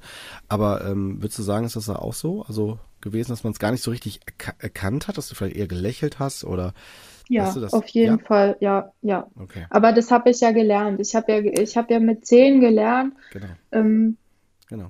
dass man nicht auffallen darf. Ich wollte ja niemandem zur Last fallen, sozusagen. Und das, das habe ich, ich habe einfach gelernt, dass man sich anzupassen hat. So, jetzt mal Hand aufs Herz. Äh, Linda, jetzt mal, ich meine, jetzt rückwirken kann man so leicht sagen, ne? aber jetzt stell dir vor, ja. dich hätte jemand mit ja. 10 oder 12 Jahren angesprochen, hätte gesagt, wie geht's dir oder ja. geht's dir nicht gut oder ich sehe, dass dir nicht gut geht. Glaubst du, hättest du dich da anvertraut? Ich meine, ist leicht zu sagen, aber ja, glaubst nee, du? Wirklich, ja. Super. Ah, schön. Finde ich ja. gut. Aber es gab genau. wirklich anscheinend, es gab keine Person, die äh, auch nur ansatzweise mitbekommen hat, dass es dir und jetzt auch äußeres Umfeld oder so, dass es dir halt nicht gut geht, ne? Nee, aber da, da mache ich niemandem einen Vorwurf, weil ich unglaublich gut darin war, halt nicht zu zeigen, wie es mir innerlich ging. Mhm. Okay. Und es dann halt zu unterdrücken. Ich sag mal zum einen zum Schutz von mir, weil ich war damals nicht bereit, noch mehr Schmerz zu empfinden und das war es halt einfach wenn man drüber gesprochen hat und sich da nackig macht, sage ich mal. Mhm. Und dann noch mit so einem Thema. Ja. Genau, und deshalb mache ich, was das angeht, niemanden einen Vorwurf. Ja. Also ich, ich selber weiß, dass ich wahnsinnig gut da drin bin, ein anderes Gesicht vorzuspielen. Mhm. Würdest du denn an also äh, Kindern oder Jugendlichen in, in, in, deinem Alter von damals, würdest mhm. du denen aus heutiger Sicht irgendwas empfehlen? So was, was, was man tun sollte oder was aus deiner Sicht geholfen hätte? Wenn du siehst, keiner ich, erkennt dich, sieht dich? Ich würde tatsächlich, ähm, wenn ich noch mal zehn wäre oder zwölf, hm. würde genau. ich tatsächlich zu meiner Mutter gehen und würde ihr sagen, ich finde das scheiße, was du machst. Und das muss ich jetzt wirklich so sagen. Also, mhm. Also wirklich einfach das zu benennen. Und mhm. wenn halt meine Mutter nicht reagiert, hätte ich halt dann tatsächlich an meine Klassenlehrerin mich wenden sollen. Super. Ja, super. Gut. Und das kann ich jedem nur empfehlen. Also es ist nicht so, dass man auf verlorenem Posten steht. Man denkt ja immer so als Kind, mich nimmt keiner so wirklich ernst. Richtig. Und was ja. soll das schon bringen? Aber es gibt ja heutzutage in den Schulen so viele Sozialarbeiter und Vertrauenslehrer. Das gab es damals alles noch nicht in der Form. Genau, genau, genau mhm. leider. Ja. Genau, und es gibt ja, es gibt ja die, die Seelsorge zum Beispiel. Ähm, da muss ich sagen, bin ich damals einfach nicht drauf gekommen. Klar, war ja noch nicht mit, mit Internet so verbreitet und so war ja damals, fing ja gerade alles erst an mit Modem und Piep und Telefon und so.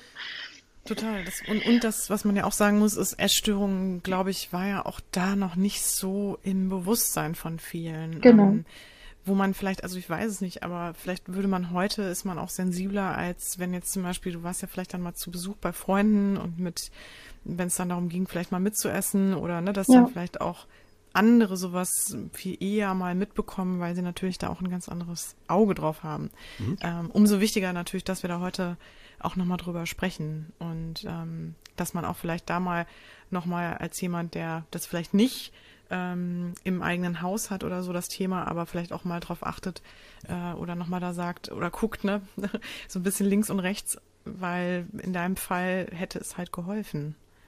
Ja, und genau. Aber Linda, ähm, lass uns ruhig mal weitermachen, äh, wenn ja. du Lust hast. Ähm, ja, da kommt noch mehr. Aber, genau. Ich finde es jetzt ganz spannend. Du hast es dann, das haben wir im Vorbes Vorgespräch ja besprochen auch, und das kann man sich ja schon ableiten. Du hast es dann im Grunde aus eigener Kraft geschafft, dich aus diesem Thema zu befreien. Und genau, aber ich muss noch einen Punkt vorher ansetzen. Entschuldige, dass ja. ich dich da unterbreche. Gerne. Nein, ich habe nämlich, als es zum Abitur zuging, hatte ich den Entschluss nochmal gefasst, jetzt verlierst du nochmal Gewicht fürs Abiballkleid. Das war so ein Ziel und ein Fokus. Und ich habe es wieder übers Hungern gemacht und es hat wieder keiner mitgekriegt. Hm. Obwohl es quasi aus der ersten Phase ja bekannt geworden ist. Hm, okay. Und, also klar war, dass du da ein Problem hattest im Grunde, ne? Genau. Und das hat bei mir zum Beispiel dafür ähm, gesorgt, ich hatte kurz vorm Abiball eine Gallenblasen-OP, weil ich Gallenkries entwickelt habe. Und da sind sich die Ärzte ziemlich sicher, dass das von, die, von dem Wechsel zwischen Fressanfall und Hungern gekommen ist. Und ich sag mal immer so, wenn es eigentlich ziemlich drastisch war, auch vom psychischen her, hat mir mein Körper was zwischen die Beine geworfen, um wieder runterzukommen. Also damals war es der Unfall und Jetzt war es die OP, wo man vom Hungern wieder weggebracht wurde, sage ich jetzt mal so. Also es gab schon irgendwie immer so ein Signal, wo der Körper gezeigt hat, hey, stopp mal, irgendwas läuft hier falsch. Und da bin ich heute eigentlich völlig davon überzeugt, dass der Körper Signale schickt und dass man das nicht als, ähm, mir passiert hier jetzt was ganz Schlimmes und die Welt ist ganz schlimm, sondern da muss man hingucken. Ja. Hm. ja. Und das waren wirklich immer Notbremsen, wenn man jetzt so, also das habe ich in der Vorbereitung so mitgekriegt, dass wirklich der Körper immer gesagt hat, stopp. Und weil ich es ja nicht auf normale Weise verstanden habe, mit so drastischen Mitteln. Hm. Okay. Genau. Genau, ich, es gab eine Zeit, ähm, da hatte ich das super gut im Griff. Das ähm, war so, ich, ich bin ja dann von zu Hause ausgezogen, nach dem Abitur direkt. Hatte dann auch meinen ersten Freund, der heute mein Mann auch ist. Hm, ah, schön. Und ich bin 200 Kilometer von zu Hause weggezogen, bewusst. Damals noch nicht nach Berlin, sondern ich habe meine Ausbildung in Halle an der Saale gemacht fand die aber nicht ganz so toll und Halle an der Saale fand ich auch nicht ganz so toll. Also ich habe mich da nicht so wohl gefühlt. Aber diese Distanz hat schon mal geholfen, zumindest das Ausmaß der Fressanfälle zu reduzieren. Mhm. Einfach durch diese, dass der Druck weg war, weil irgendwann habe ich einfach rebelliert und ich habe gesagt, ich habe keine Lust mehr, Leistung zu bringen, wenn es sowieso nicht beachtet wird und so innerlich habe ich rebelliert, nie nach außen und nie laut, aber innerlich. Und es war so ein wahnsinniger Druck von mir weg. Ich glaube, ich habe mich auch erstmal drei, vier Monate nicht mehr zu Hause gemeldet. Das war wirklich mhm. so ein Aufatmen. Und die Distanz, genau, und die Distanz hat tatsächlich dazu beigetragen, dass das Verhältnis sich ein Stück weit normalisiert hat. Also, mhm. wenn man mich fragt, würde ich sagen, es ist nicht so herzlich, wie das meine Mutter jetzt sagen würde. Aber es hat sich zumindest so normalisiert, dass man normal miteinander umgeht, sich besucht, sich dann freut auch aufeinander, aber auch froh ist, wenn man wieder nach Hause fährt. Das mhm. muss man auch sagen so. Und nach der Ausbildung bin ich dann mit meinem Freund nach Berlin gezogen. Und das war mit 21 ungefähr. Und da habe ich mich dann richtig wohl gefühlt. Ähm, im Gegensatz zum Dorf und alleine hatte man in Berlin unendlich viele Möglichkeiten. Da gab es Fitnessstudios, da gab es Laufgruppen, da gab es mhm. Ernährungsgruppen, da gab es andere Leute, die Uni. Also es war alles erfrischend, ein kompletter Neustart. Und ich habe für mich gesagt, ich nutze das als nicht nur als psychischen Neustart, sondern auch als körperlichen, als physischen Neustart. Habe mich dann mit dem Ernährungsprogramm angeschlossen, habe angefangen mit Laufen. Das hat mir ganz viel Spaß gemacht. Bin dann ins Fitnessstudio gegangen, habe so, ähm, ge also Bodypump nennt sich das, so ein Gewichtekurs, so einen Langhantelkurs entdeckt, einfach um den Frust abzubauen. Also ich habe quasi einen anderen Kanal gefunden. Und in der Zeit habe ich 28 Kilo abgenommen und bin wirklich fast jedes Wochenende irgendeinen Stadtlauf mitgelaufen, weil da, die Möglichkeit gab es ja, sowas wäre ja niemals denkbar gewesen auf dem Dorf. Und durch die Anonymität der Großstadt war man natürlich auch nicht so im Fokus. Also mhm. das war den Leuten völlig egal, ob ich jetzt fünf Kilo mehr habe oder weniger. Das war denen völlig Banane in, an dem Punkt so. Und da muss ich sagen, sind meine alten Gewohnheiten irgendwann so, also das ging drei Jahre ungefähr gut, bis 24 ungefähr. Und dann sind meine alten Gewohnheiten wieder durchgebrochen. Es musste mehr gelaufen werden, schneller gelaufen werden, bessere Leistung gebracht werden, wieder mehr auf die Kalorien geachtet werden, noch mehr aus dem Körper rausholen. Ähm, und Linda, das, darf ich kurz ja. noch fragen? Ja. Äh, was, warum? Hast du eine Idee, warum das so war, dass es auf einmal sich dann wieder verändert hat? Gab es da einen Anlass für oder so? Mm, das, das ist wieder so dieses Perfektionistische, dieses, da geht noch mehr, du musst noch besser werden, du musst, also so dieser Leistungsdruck kam einfach wieder. Ich kann Aber der nicht war ja eine Zeit, war der ja, ja weg, ne? Genau, genau also was, ich, ich kann nicht mal, kann ich dir nicht mehr sagen. Also ich weiß, dass ich einfach besser werden wollte. Das ist so eine Grundeinstellung von mir gewesen. Ich, also ich bin bis heute ein Mensch, der nicht so wirklich was mit Status quo anfangen kann. Also ich will mich immer weiterentwickeln und Stillstand ist für mich ganz furchtbar so. Und dann, ja, also man wollte halt einfach gucken, was geht, so dieses Extrem. Und das Extrem ist dann halt irgendwann so extrem geworden, dass ich von heute auf morgen, das weiß ich noch, das war wie ein Schalter im Kopf, so dachte, wofür machst du das jetzt eigentlich? Du investierst da unfassbar viel Zeit, du investierst wieder so viel Kraft und eigentlich kannst du gar nicht mehr, weil ich ja nebenher noch studiert habe. Und das war dann schon fast so der Essensdrang ist dann in Sportzwang umgeschlagen. Also man kann wirklich sagen, ich hatte zwar die Essanfälle unter Kontrolle, aber die Essanfälle waren eigentlich Sportanfälle, wenn man das so will. Mhm. Das hat mich dann halt wieder so zurückgeworfen und so in diese Gefühlswelt von damals gesetzt, so, ja, bin ich jetzt eigentlich nur gut, weil ich jetzt dünn bin und weil ich jetzt laufen kann und weil ich jetzt Sport mache. Also warum mache ich das? Das war wirklich wie eine Sinnkrise. Ich kann mir das nicht erklären, was jetzt der Auslöser davon war. Ich habe einfach irgendwann war ich so fertig, also psychisch und körperlich fertig von diesem ganzen Pensum, dass mein, mein Kopf gesagt hat, nee, warum eigentlich so? Und mhm. da kam dann nach und also nicht von jetzt auf gleich, aber es hat sich halt wieder eingeschlichen. Ähm, dass man dann halt doch so dieses schlechte Gefühl dann mit Essen wieder betäubt hat. Und mhm. je schwerer man wurde, desto schwerer fiel ja dann das Laufen. Also hat man dann die Laufveranstaltung wieder gecancelt, weil man wollte sich natürlich nicht die Blöße geben. Man war ja dann in einer Laufgruppe aktiv und auch wenn man dann hinterherhinkt und zu langsam ist und zum Hemmschuh wird, das ist, war wieder so ein Versagen, so eine Versagensangst einfach. Mhm. Ja, und da fing der Strudel eigentlich aus einer völlig schönen Situation, also schön, also man muss ja sagen, wenn ich mich überfordere, ist es ja nicht schön, dann habe ich ja wieder irgendwas verdrängt oder wollte was nicht wahrhaben und habe meine Grenzen nicht erkannt.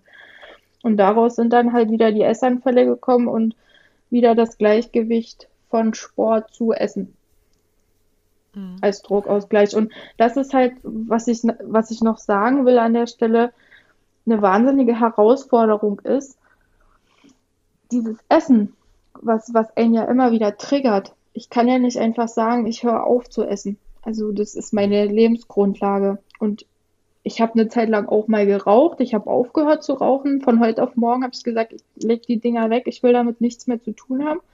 Aber das kann man mit dem Essen nicht. Und wenn man Triggernahrungsmittel hat, die einen wirklich immer wieder daran erinnern, so an dieses Gefühl von damals, die kann man ja nicht einfach weglassen. Mhm. So, wenn man auf irgendeiner Feier ist und isst und klar, jeder kennt es, man isst mal mehr, als man jetzt vielleicht, als vielleicht gut wäre, weil es lecker schmeckt. Das, bei anderen, die fangen am nächsten Tag neu an, aber bei einem selber aktiviert das sofort diesen inneren Drang wieder. So und okay.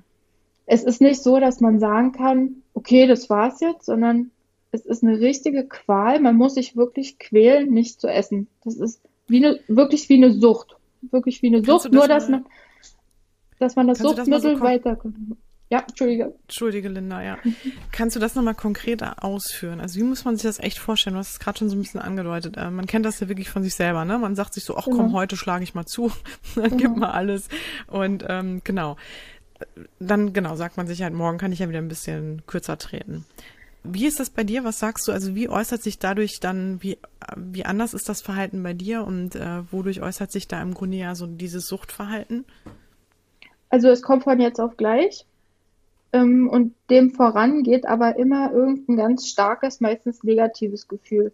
Also entweder man ist völlig überarbeitet, dieser Druck, oder ähm, man hat eine schlechte Situation erlebt, man ist traurig, man ist wütend, irgend so ein starkes Gefühl und dann merkt man richtig so einen inneren Zwang, jetzt muss ich was essen, weil ich muss dieses Gefühl irgendwie loswerden. Und dann, also ich kann ja mal beschreiben, wie so ein typischer Essanfall abläuft oder abgelaufen ja. ist. Gerne. Mhm. Ich hatte dann halt wirklich so diesen inneren Drang und man hatte das Gefühl, der ganze Fokus ist wie in so einem Tunnel einfach nur darauf gerichtet, ich muss jetzt essen. Ich muss jetzt essen. Ich bin ähm, dann losgezogen, wenn ich zum mhm. Beispiel alleine war. Das war auch egal, ob das im Büro war oder ob das zu Hause war zum Schluss.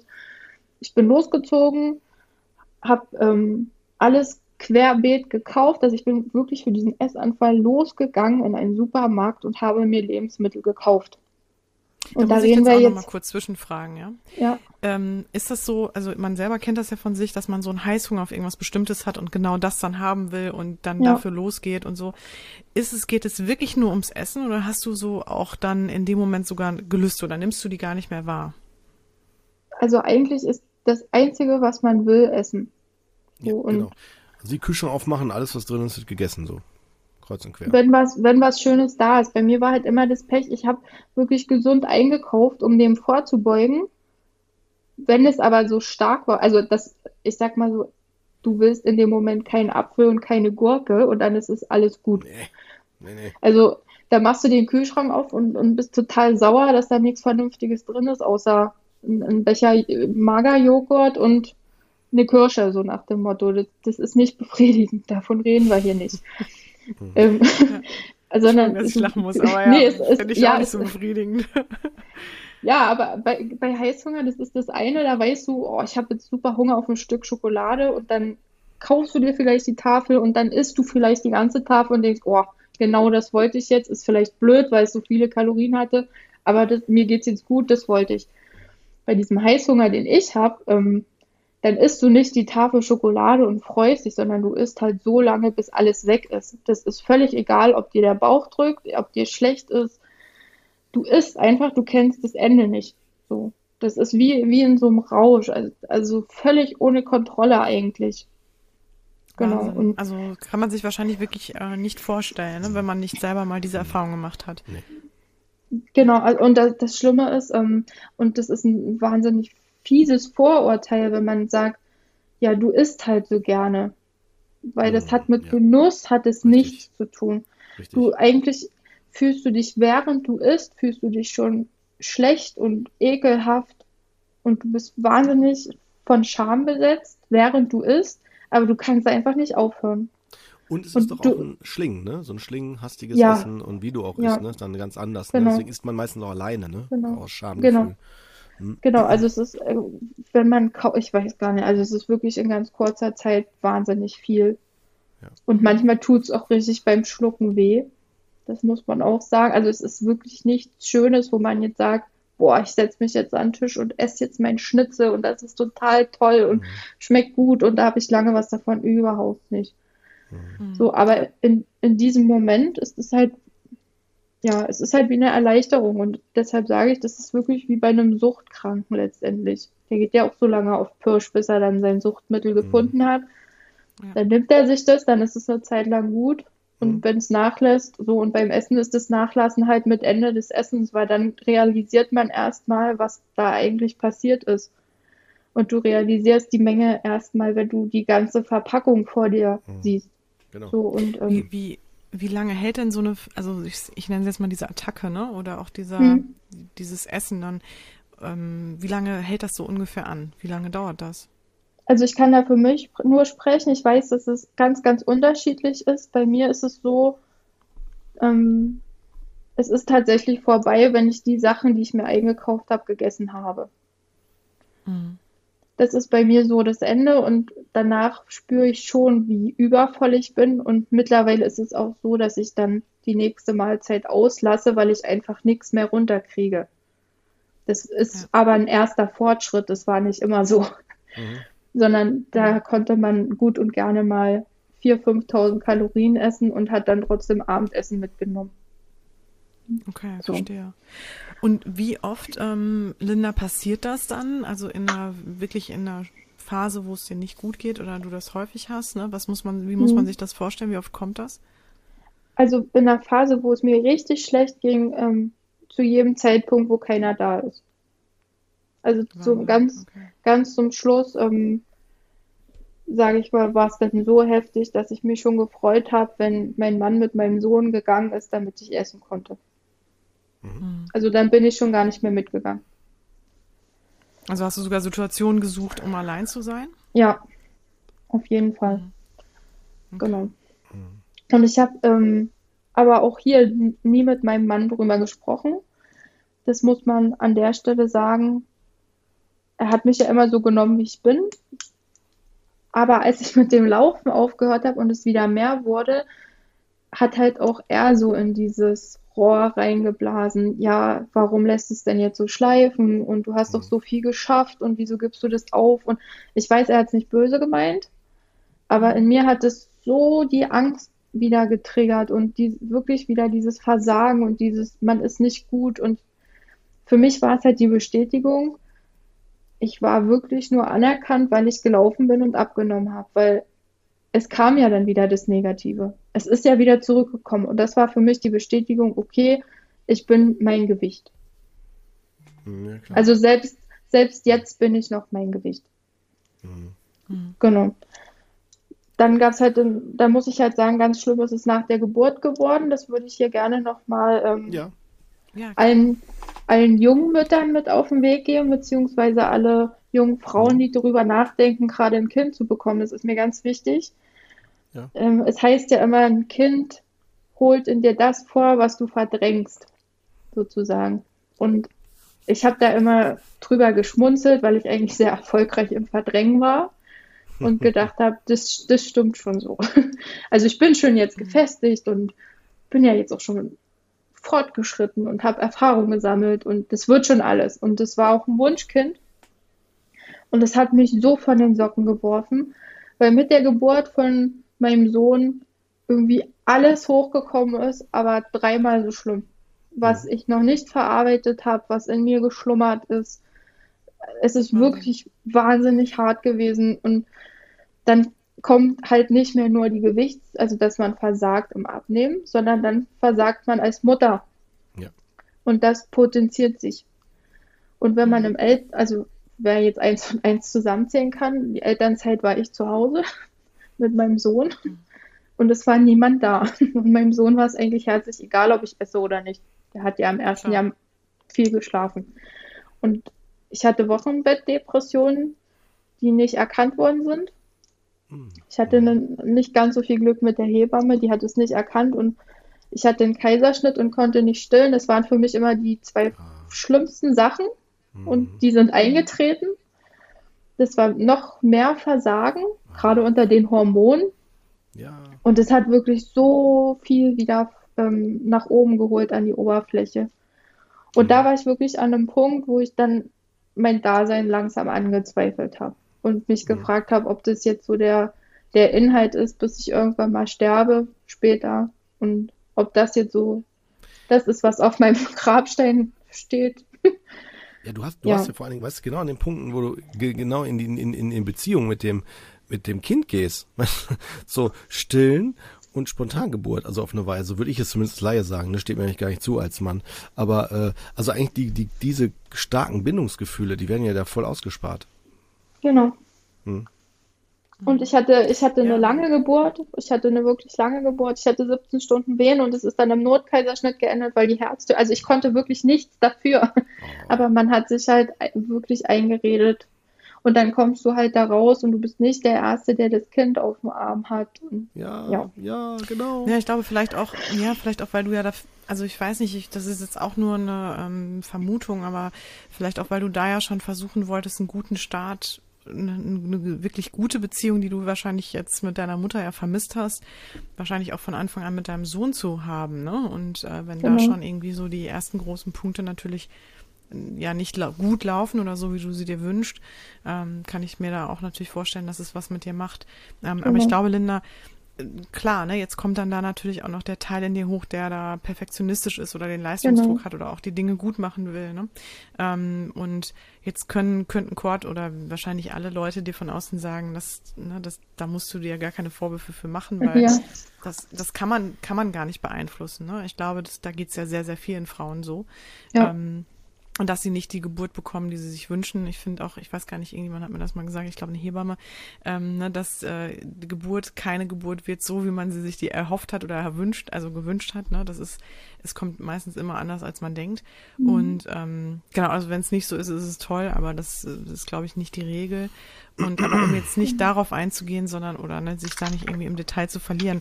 Ähm, vielleicht willst du aber noch mal erzählen, wo stehst du denn jetzt gerade? Ja, genau. Und was hat, was hat sich bei dir verändert vor allem? Ne? Also, genau. Also ich war ja dann wirklich an diesem Punkt, wo ich, wo ich mein Dasein in Frage gestellt habe. Das war auch der Punkt, wo ich gesagt habe, ich brauche jetzt psychologische Hilfe. Ich, ich schaffe das alleine nicht. Mein Mann hat ehrlicherweise gesagt, er ist dem Ganzen nicht gewachsen. Er hat damit noch nie Berührungspunkte gehabt und weiß nicht, was er machen soll. Super, dass er es gesagt hat. Mhm. Ja, ja war natürlich in dem Moment für mich so ein Faustschlag, weil ich dachte, der hilft mir jetzt wieder nicht. Also es war ja die gleiche okay. Situation, Bezugsperson, die mir wieder nicht geholfen hat. Hm. Jetzt mit ja, Abstand mhm. ist es in Ordnung. Also ich habe mir auf jeden Fall dann ähm, versucht, einen Psychologentermin zu vereinbaren, habe bis heute keinen bekommen. Vielleicht ganz, vielleicht ganz kurz, dann, da, weil ich höre jetzt raus, ne, bei deinem Mann war es ja nicht so, dass er nicht, nicht wollte, sondern nicht konnte. Ne? So. Ja, genau. Ich glaube, das genau. ist das, ne? genau, um das nochmal auch, auch nochmal den, den Hörer Mut zu machen, die jetzt in der Perspektive deines Mannes wären. Ja, genau. Das Kommunizieren also, ähm, ist wichtig, wichtig, ne? Das Kommunizieren. Mhm. Genau, da kann ich die Männer auch ermutigen, das ist okay so. Irgendwann versteht es die Frau. auch wenn es einen Moment dauert. Ja, okay. Ja. okay. Mhm.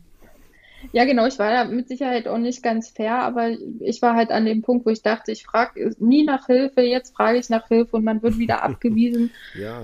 Ja. Das, das, stand halt alles nicht so unter guten Stern für ihn, das muss ich jetzt mhm. leider so gestehen. Ähm, jedenfalls bin ich dann ähm, auf, Suche, auf die Suche gegangen nach einem Psychotherapeuten und habe keinen gefunden, weil hier in Berlin die Wartezeiten zwischen zwei und drei Jahre sind.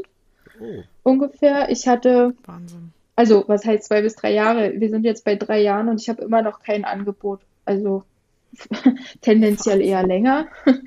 ähm, bei mir war es da leider so, du hattest es ja vorhin angesprochen, Cord, ich wurde auch zuerst Beratungstermine eingeladen, dreimal, aber mir wurde im Vorfeld nicht gesagt, dass es Erstberatungstermine sind. Ah. Oh. Und ich, ich mhm. kannte das nicht. Also ich wusste nicht, dass man da in Erstberatungstermine geht ich dachte, okay, die, die laden mich jetzt ein, die, die gucken, mhm. ob wir zusammenpassen. Und wenn es zusammenpasst, kann ich jetzt hier Hilfe bekommen. Und ich habe dann meine Geschichte erzählt. Das erste Mal, da hat die Psychologin dann geweint, wo ich mir dachte, schön, also kann es schon mal nicht so, wie, wie soll ich das jetzt sagen? Also mir wurde ja immer gesagt, ich soll mich nicht so anstellen. Und es geht ja anderen geht es ja viel schlechter. Das ist auch so ein Credo, was mhm. mich ständig begleitet hat ich muss stark sein und anderen geht es viel schlechter. Mhm. Und dann dachte ich, okay, genau. Und dann dachte ich, okay, die Psychologin weint jetzt, also scheint ja schon mal die Geschichte nicht ganz so banal zu sein, wie ich mir das immer so gedacht habe oder wie mir vermittelt worden ist. Mhm. Ja, und dann sagte die, ja, das ist, und sie brauchen Hilfe und sie kriegen den Dringlichkeitsaufkleber, aber ich habe keinen Platz vor zwei Jahren. Und dann dachte ich mir so, das kann jetzt nicht sein, weil ich habe super erfolgreich verdrängt. Sie war die erste, mit der ich da so über alles gesprochen habe. Die Wunden sind im Hormonsturm aufgeklafft. Ich war eh schon am Boden und ich habe dann nur zu ihr gesagt, wissen Sie, wenn jemand da nicht so gefestigt ist und da wird alles wieder hochgeholt und Sie schicken den jetzt weg und der kriegt kein Hilfeangebot, das fand ich schon ziemlich fahrlässig. Aber so nach, nach anderthalb Jahren war ich mit so viel Distanz in dem Thema drin, ja, dass ich natürlich ein bisschen erschüttert war, aber mich jetzt nicht vor die nächste Bahn geworfen habe, sagen wir es mal so. Das hätten ja vorher vielleicht anders ausgesehen. Gut, dass du es nochmal so betonst.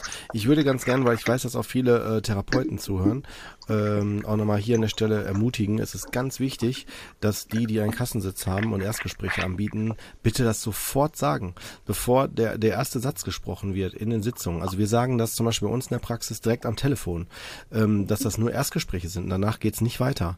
Einfach deswegen, dass man, äh, da kann man sich natürlich zurecht fragen, warum macht man das denn dann? Und dann, äh, dann sagen wir an der Stelle, ja, es geht um eine Orientierung, um zu gucken, was braucht man. Manchmal ist Therapie gar nicht indiziert, sondern vielleicht Klinik oder irgendwas anderes oder so. Na, und da geht es um eine Klärung. Einfach nur nochmal, um mhm. deutlich zu machen, gerade für mhm. sowas für dich, weil dann kannst du nämlich entscheiden, wie viel du von deiner Geschichte in dem, in dem Erstgespräch eröffnen willst. Weil sonst gehst ja, genau. du da voll Herz ausgeschüttet. Genau. Äh, stehst da, sitzt du da und dann sagt die so, ja, äh, geht nicht, weiter. Genau, so genau so war das. Genau. Ja, genau ja. so war das. Und dann hättest du ja noch eine Wahl. Ja. Aber Kurt, ähm, da würde ich gerne nochmal, Kurt, äh, würde ich dich ja. auch gerne mal zu befragen. Jetzt in so einem Fall, zwei, drei Jahre Wartezeit, ähm, wenn jemand wirklich dringend Hilfe braucht. Ähm, was also würdest du denn der Linda, was hättest du der ja, Linda geraten? Kann ich dir oder? sagen. Also wenn die Linda bei mir Erstgespräch gewesen wäre, hätte ich auch gesagt, dass es eine sehr berührende Geschichte ist, im Sinne von also absolut angemessen, absolut super Mut. Ich hätte ausgesprochen, super, dass du das überhaupt dich traust, dass du das so öffnest. Ich hätte aber schon wahrscheinlich, äh, äh, wenn das jetzt ausführlich gewesen wäre und ich gemerkt hätte, dass dich das emotional mitnimmt, hätte ich da schon gestoppt zwischendurch. Da hätte ich dann gesagt, hör mal, mhm. nochmal nur zur Erinnerung, das ist nur ein Erstgespräch, sorg für dich, ne, wenn es zu viel wird, lieber stoppen, ne, so. Und hätte dann am Ende gesagt, gesagt, äh, was aus meiner Sicht Sinn macht. Also in, in deinem Fall, Linda, hätte ich dir auf jeden Fall empfohlen. Also erstmal geguckt, ob du im Alltag stabil genug bist. Das hätte ich, das würde ich dir jetzt natürlich auch zumuten und zutrauen. Mhm. Sonst würden wir auch so ein Gespräch hier nicht führen. Ähm, genau. Aber äh, worauf ich hinaus will ist, äh, dann hätte ich dir empfohlen, ambulante Therapie. Bei mir würde es nicht gehen. Dann würde ich dir auch eine Dringlichkeit auch ausstellen und würde dir eine Adresse geben, also eine Telefonnummer, wo du, das ist die 116 117. Die sind aber mhm. auch hoffnungslos überfordert gerade, weil genau. durch Corona haben wir die ersten äh, schon die ersten Grenzen überschritten. Also bei in den meisten mhm. Regionen, nicht überall, aber dass man halt nicht sofort innerhalb von vier Wochen einen weiteren Termin kriegt, äh, mhm. woanders, der dann halt direkt die Therapie oder Probatorik und so weiter, die ersten Schritte Richtung Therapie übernimmt. Ähm, da hat man dann schon eine Wartezeit von ein, zwei Monaten in der Regel. Ähm, man kann dann über die Kostenerstattung das noch machen, das ist auch eine Möglichkeit. Da hängt es aber davon ab, bei welcher Krankenkasse du bist mhm. und ob die Krankenkasse regional, wo du wohnst, äh, Kostenerstattung begünstigt.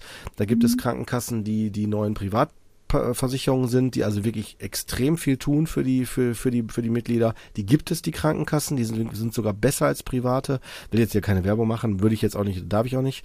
Aber worauf ich hinaus will, ist einfach, es gibt wirklich auch Unterschiede da und ich würde immer Mut machen, dranbleiben, dranbleiben, dranbleiben. Aber wenn man mhm. die Kraft nicht hat, gerade für euch Betroffene, ne, jetzt wie für mhm. dich, Linda, ist das so leicht gesagt. Und jetzt genau. bin ich ja selber jemand von der Front, ne, also selber, der dann halt genau weiß, wie ihr euch fühlt.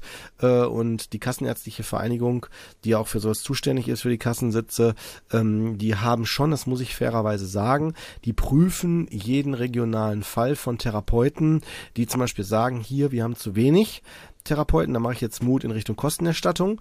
Ich habe meinen Kassensitz auch über Kosten, über Sonderbedarf erwirkt und somit mhm. würde ich jeden, jeden Therapeuten vor Ort, der dort ist, immer wieder empfehlen, Beweise, Beweise, Beweise. Jede bewilligte Therapie in der Kostenerstattung ist ein Beweis, dass es eine Unterversorgung ist. Ähm, und da mache ich Mut, bleib da dran, auf jeden Fall. Das wäre jetzt mal in die mhm. Therapeutenrichtung. In deine Richtung wäre das auch da nochmal äh, über die 116 117 weiter anrufen. Und wenn das nicht reicht, dann würde ich sogar nochmal in, zu deiner Krankenkasse gehen. Es gibt auch Krankenkassen, die bieten nämlich selber schon so die ersten Gespräche an. Mhm. Nicht eine Therapie, aber zumindest die ersten fünf Sitzungen oder noch mehr, um weiter zu gucken.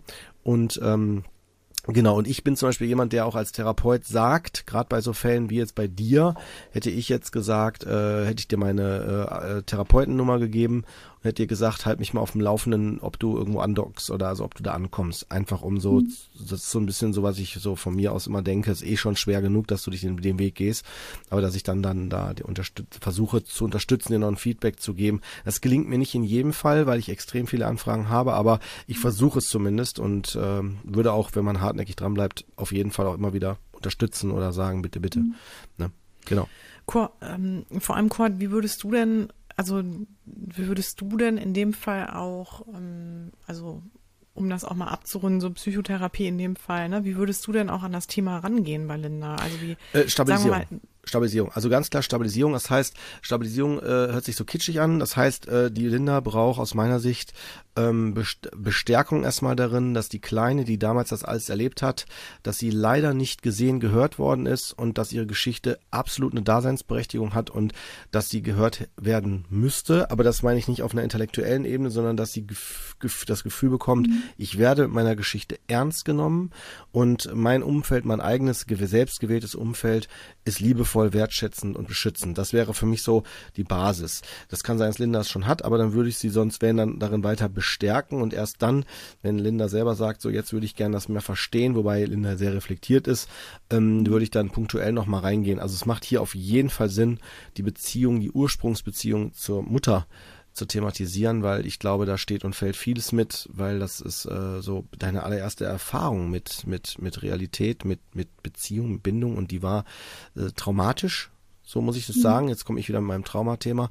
Aber es ist tatsächlich so, ne, im Sinne von, es ist eine Lebensbedrohung, im Sinne von, du hast nicht das Gefühl haben können, dass du geliebt wirst, dass du angenommen wirst. Du hast sogar eine liebende Person verloren ähm, mit sehr jungen Jahren und äh, das, das ist auch schwierig zu, zu, zu, zu realisieren, zu akzeptieren. Und äh, da, da würde ich auf jeden Fall ansetzen. Also nach dem Motto, hey, Wir müssen lernen, die Kleine echt an die Hand zu nehmen, deine kleine Linda, mhm. und dass du dann nicht äh, wartest darauf, dass irgendwann die Mama doch, oder symbolisch, ne, dass die Kleine dann denkt, irgendwann kommt die Mama oder irgendwann kommt Papa zurück und holt mich hier ab aus meinem inneren kleinen Gefängnis, sondern dass ich, also ich habe in, inzwischen so ein Motto dazu entwickelt. Ich muss mal irgendwann ein T-Shirt drücken dafür. Das heißt so, sei der Prinz. so, wenn du dich so fühlst im Elfenbeinturm, weißt du so, wann kommt Mami oder Papi? Das heißt so, nee, nee, nee, komm, lass den Prinz mal weg. Ne, sei mal selber der Prinz. Weißt du, so wie wir hier, ja. Wie der neue Rapunzel-Film oder Merida oder so die Filme, weißt du so, auch so das mhm. neue Frauenbild. So, sei, geh in die Selbstständigkeit, geh in die eigene Kraft, sei du die Person, die dich befreit. Ne? genau, an, der, an dem Punkt bin ich jetzt. An dem Punkt Gut. bin ich jetzt tatsächlich. Mega. Ähm, also deshalb habe ich die Coaching-Ausbildung angefangen, um mich selber zu coachen. Ich wollte es einfach mal probieren. ähm, Sehr gut. Ja. Und ich, ich weiß gar nicht, ob ich das sagen darf, aber das, was du ähm, erzählt hast, hat Steffi Stahl wunderbar aufgearbeitet. Ein Kind in dir muss Heimat Darfst finden. Du gerne sagen. Super. Die, mit die dem, haben wir auch schon häufiger verlinkt. Ja, die mit dem Buch habe ich wirklich gearbeitet. Mit dem, also sie hat auch einen wunderbaren Podcast. Immer, wenn eure Folgen noch nicht hochgeladen sind, höre ich den. ja, wir haben sie auch schon äh, eingeladen, aber sie wollte bisher, hatte keine Zeit.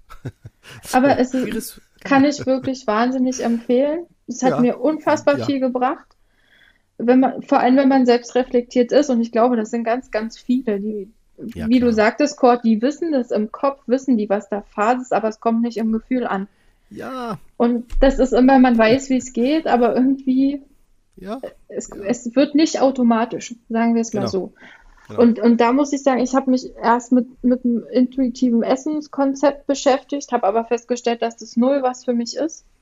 Ich brauche irgend so ein paar Anhaltspunkte noch, weil wenn man nie gelernt hat, ähm, auf Sättigung zu hören oder wenn man nie gelernt hat, wann ist, wann ist es jetzt ein Hungergefühl und wann ist es eigentlich mhm. schon viel zu spät, Genau. Dann nutzt dir das intuitive Essen erstmal gar nichts, genau. weil du weder ein Gefühl für Größen hast, noch für wie lange macht es eigentlich satt oder bin ich überhaupt satt oder macht Wasser satt. Ja. Das war jetzt genau. für mich nicht so der Bringer, aber mit Steffi Stahl hat es richtig funktioniert und Judith, du hast mich ja gefragt, wo ich jetzt stehe und ich stehe jetzt an dem Punkt, dass ich aufgehört habe, gegen mich zu kämpfen.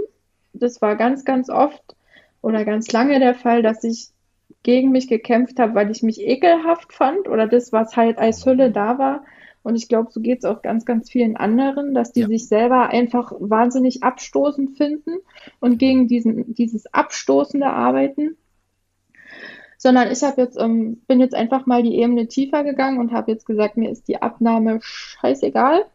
Ich muss jetzt erstmal meinen Kopf in irgendwie auf Spur bringen mhm. und muss jetzt erstmal verstehen, warum ich überhaupt esse, warum ich essen muss und warum eigentlich keine Alternative bisher in Frage kommt. Und ich kann jedem nur empfehlen, auch wenn man natürlich schnell viel gerne dem Ideal entsprechen will, aber man muss echt gucken, wo, wo der Kern eigentlich liegt, weil solange man den nicht bearbeitet, wird es mit den Essanfällen nichts. Und was ich noch sagen muss, ich habe einfach angenommen, dass ich Essanfälle habe. Ähm, und das ist ein, ist ein riesengroßer Schritt zu sagen, oder sich innerlich gegen diesen aufkommenden Drang zu wehren oder zu sagen, okay, ich merke, jetzt kommt ein Fressanfall, ich lasse das jetzt zu, dann artet das vielleicht zwei, dreimal noch aus, so jetzt aus meiner Erfahrung, und beim vierten Mal nimmst du schon viel weniger Menge zu dir, weil du schon denkst, ach nee, äh, schon wieder ein Maxi King, ach nee, den hatte ich erst. So, das ist, das ist tatsächlich faszinierend, dann zu sagen, ja, ist okay, ich kann diesen Fressanfall jetzt haben. Es ist nun mal im Moment ein Teil von mir noch und es ist völlig in Ordnung. Aber sich halt zu fragen an der Stelle, warum hatte ich das jetzt? Und da ehrlich mhm. zu sich zu sein.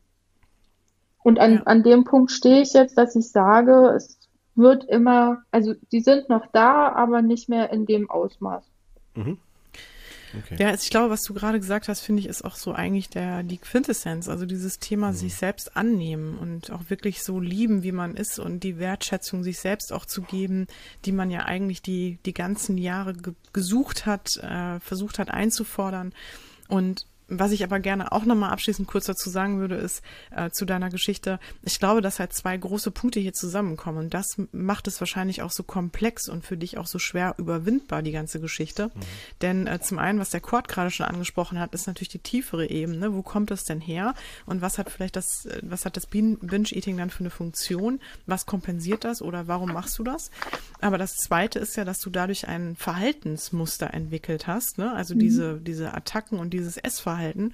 Ähm, was du schon richtig gesagt hast, was eigentlich zu dem äh, zum Standardprogramm von uns Menschen gehört. Also was man im Grunde genommen, was wichtig ist, auch für sich als äh, ja im Grunde gesund eigentlich zu etablieren, ähm, war halt im Grunde ist ja gestört. Das heißt, du hast ein Verhaltensmuster noch dadurch entwickelt, ähm, was dann auch wiederum ja zu, zu einem Teil deiner Identität wurde, ne? Also dass du genau. dann dadurch dann Scham entwickelt hast und so weiter, dass das so im Grunde ja ein Riesenkreislauf wurde, also mhm. ne und oder ein Teufelskreis wurde, aus dem du halt im Grunde gefühlt sehr, sehr schwer ausbrechen kannst. Und ich glaube, da ist auch sowas ganz wichtig, eine Therapie, die dir, ähm, also, ne, das ist so, ehrlich gesagt, das ist so mein, würde ich dir auf jeden Fall auch noch mitgeben, also, ne, dass man auf jeden Fall da ähm, mit jemandem, dem man auch wirklich vertraut, dem man wirklich, wo man das Gefühl hat, also was, was du ja im Grunde auch nicht so häufig erfahren hast, leider in deinem Leben, aber ähm, das würde ich dir halt von Herzen wünschen, dass du da nochmal irgendwie die Begleitung trotzdem bekommst, auch wenn ich dich auch als sehr selbstreflektiert empfinde und ähm, aber einfach nur um dieses Gefühl zu haben, ich bin in diesem Thema nicht allein. Es gibt jemanden, mhm. der diesen Weg mit mir geht. Der Weg ist verdammt schwer. Also das möchte ich damit einfach nochmal betonen. Der ist sehr mhm. komplex. Ja. Und dass da jemand ist an deiner Seite, ne? Und der einfach auch fachlich dich da wirklich durchführen kann und auch dann so sensibel ist wie, ähm, Entschuldigung, also ohne jetzt uns jetzt lobhudeln zu wollen, aber so wie Quad, ne, der dann halt in dem Moment dich auch da sieht und, sage ich mal, diese Dinge dann auch ähm, mit dir, ne, also auch wirklich dann angehen kann. Mhm. mhm. Jo. Jo. Aber nicht Was aufgeben. So, Weil selbst genau. wenn man, wenn man in einer ausweglosen Situation ist, ist so ein Satz von mir, der mich jetzt immer begleitet, bevor ein Fressanfall kommt. Ähm, ich habe die Wahl. Also ich entscheide ja. mich ja dafür oder ja. dagegen. Und das muss man sich einfach bewusst sein, dass nicht der Fressanfall einkontrolliert, sondern dass man die, die Entscheidung trifft. Und dass man gucken muss, dass aus dieser unbewussten Entscheidung für den Fressanfall irgendwann eine bewusste Entscheidung wird. Mhm. Und dann ist, er, ist der Fressanfall auch nicht mehr so bedrohlich. Also das kann ich jetzt aus Erfahrung sagen. Und die Scham, die, da, die sich daran knüpft, ist auch weitaus geringer, bis fast nicht mehr da. Ja, Hammer.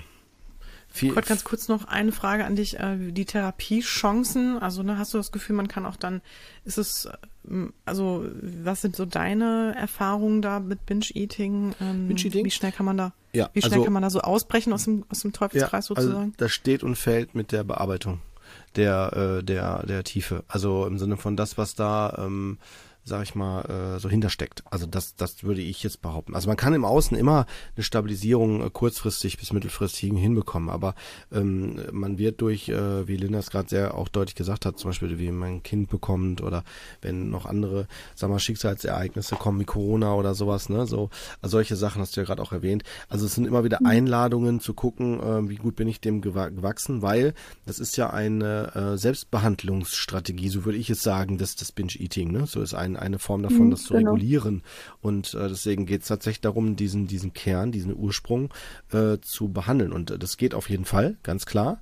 Aber ich würde jetzt sagen, ähm, also ich kann es keine Hausnummer nennen, aber das hängt dort damit zusammen, ob ich bereit bin, so würde ich es jetzt aus meinen bisherigen Erfahrungen sagen, bereit bin, äh, das wirklich, was in mir ist, auch wirklich zu verändern.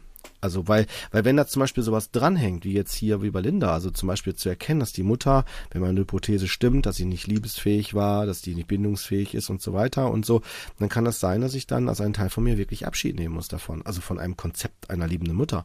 Und auch dich die Frage stellen muss, inwieweit war es überhaupt eine Mutter oder nur eine Erzeugerin? Und all diese Dinge, die gehen natürlich in Resonanz mit so einem Teil in mir, der, der, der vielleicht immer noch wartet und hofft, dass die Mami doch mich irgendwann an die Hand nimmt. Also da gehe ich jetzt schon in so bestimmte Konzepte rein. Und wenn ich merke, es fällt mir schwer, ich bin vielleicht zu loyal oder sonst was, ist jetzt übrigens von Linda auch losgelöst, sondern nur, um es erstmal pla äh, so plausibel zu halten.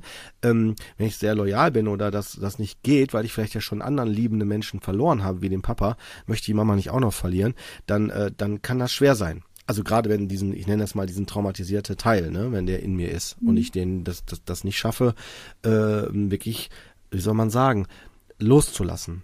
Ne? Wobei das hört sich jetzt sehr kitschig an. Ne? Das ist, was ich gerade beschreibe, nicht eine logische Sache, aber sondern eher stimmt. eine emotionale. Es stimmt. Ja, es ja um aber es stimmt. Genau. Ja. Aber darf ich noch mal kurz fragen, Kurt, dieser traumatisierte Anteil, wenn du den, wenn man den bearbeitet hat, bleibt doch am Ende aber auch ein, ja, ein Verhaltensmuster oder eine Gewohnheit, eine, auch eine Verknüpfung mit Essen, Nahrung und sowas, ne? Ja. Die ja im Grunde auch angegangen werden es, muss, es geht, also ich würde, ja, stimmt, stimmt. Also wenn jetzt, jetzt kommen wir, wenn ich jetzt mit den klassischen Konzepten komme, wie Suchtgedächtnis und so weiter, da, da kann man sicherlich was finden. Ja, das stimmt. Aber da würde ich behaupten, das ist so ein bisschen zu vergleichen mit äh, der, wie bewusst ich bin mit mir selber, weil es ist ja eine Bewältigungsstrategie. Also sobald dann in mir zum Beispiel wieder so plopp, der Essanfall aufploppt und ich denke, boah, jetzt könnte ich mir wieder so einen Kühlschrank voll äh, einschlingen oder einkaufen gehen für die nächste Fressattacke, sollte ich dann, wenn ich das, wenn ich am Ende bin, also es geschafft habe, ne, sollte ich sofort bei mir realisieren, Moment, wo bin ich denn gerade wieder äh, nicht nachsichtig oder habe ich was bei mir übersehen oder verleugne ich mich selber oder bla bla bla oder wurde ich getriggert oder so. Das heißt, am Ende äh, habe ich die Möglichkeit, das direkt umzudeuten, das zu erkennen und verfalle nicht dann diesen, diesen Muster. Das ist jetzt aber tatsächlich schon ganz am Ende, ne? So die die Sache. Ja. Natürlich gab ich keine Garantie. Ich krieg nie eine Garantie. Ne? Ich habe das äh, auch. Das kennt vielleicht der eine oder andere auch im Autofahren. Also wenn ich umziehe und ich bin so in Gedanken, dann fahre ich vielleicht noch die alte Strecke und stehe plötzlich am falschen Haus oder so. Also es sind auch so automatisierte Prozesse. Die sind hier dann schon, finde ich, damit so ein bisschen vergleichbar. Wenn Dinge äh, vom Verhalten her noch sehr stark äh, internalisiert sind und auch noch drin sind, dann kann es sein, dass ich die, die, diesen Weg, wie so ein Weg, wie so ein, der breit, breit oft gefahren worden ist, dann fahre ich den halt immer wieder. Ne? So. Deswegen mhm. meine ich ja am Ende. Ne? Dann geht das auf jeden Fall anders. So würde ich es sagen. Ja, finde ich, äh, klingt total plausibel ja. und finde ich gut, dass du das auch nochmal so ausgeführt hast, weil ich glaube, das hilft wahrscheinlich jetzt auch vielen ja. Hörern und Hörerinnen nochmal, um das mhm. ähm, einzuordnen. Ne? Mhm. Linda, vielen, vielen Dank für diese wirklich sehr bewegende ja. Geschichte, für ja, die gerne. Zeit, die du mitgebracht hast und deine Offenheit an der Stelle. Wahnsinn. Also du hast uns gerade ja. nochmal eröffnet, dass du das eigentlich ja noch nie äh, so erzählt hast. Hammer. Ähm, Wahnsinn. Deswegen herzlichen Dank dafür. Wie geht's dir jetzt? Ich hoffe, sehr, sehr okay. gut. Ich, ich habe noch einen Wunsch wenn, an die Hörer. Hm? ähm, Gerne. Wenn man dazu neigt, einen übergewichtigen Menschen zu verurteilen und gerne mal in diese Kiste fällt, die sind faul und undiszipliniert, äh, undiszipliniert und ähm, maßlos und nicht, nichts wert, dann darf man gerne einfach den Menschen mal kennenlernen. Weil ich habe ähm, das Gefühl, dass das fast wie, wie eine Todsünde heutzutage behandelt wird.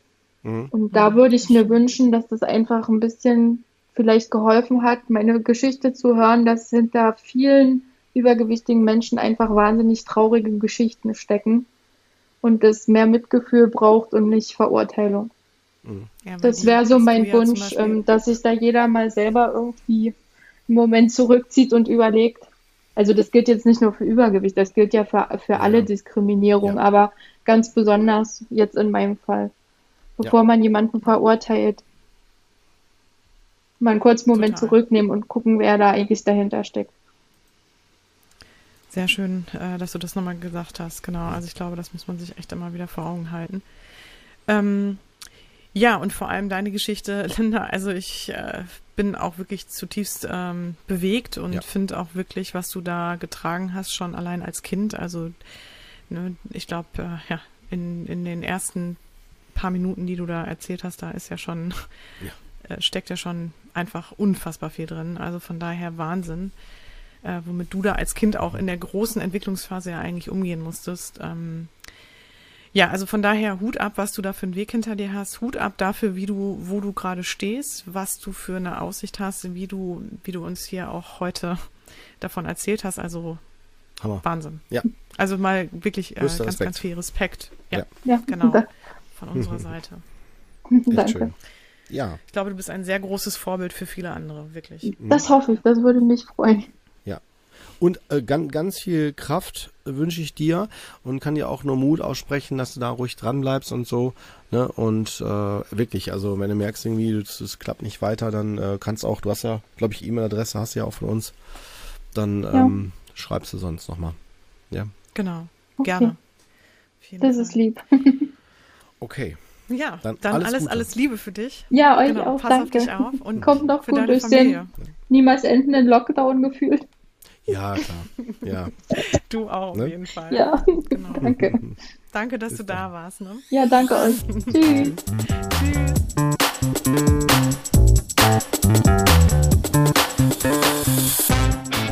Das war Psychotrift Coach, der Podcast, der Sinn macht. Wir möchten euch damit unterhalten, inspirieren, informieren und bewegen. Solltet ihr etwas auf dem Herzen haben, ein Thema oder Fachgebiet beisteuern oder einfach euer konstruktives Feedback zum Podcast loswerden wollen, immer her damit. Ihr findet uns bei Facebook, Instagram, YouTube, Twitter und Co. oder unter psychotriffcoach.de. Dort bekommt ihr auch immer alle aktuellen bzw. weiterführenden Informationen zu unseren Folgen und Gästen. Wir danken euch von ganzem Herzen für euer Ohr und freuen uns, wenn ihr unseren Podcast bei iTunes mit ein paar lieben Sternen bewertet, über die sozialen Netzwerke teilt oder einfach mit Freunden und Bekannten darüber sprecht. In diesem Sinne, bis zum nächsten Mal, ihr Lieben. Wir freuen uns drauf. Yeah.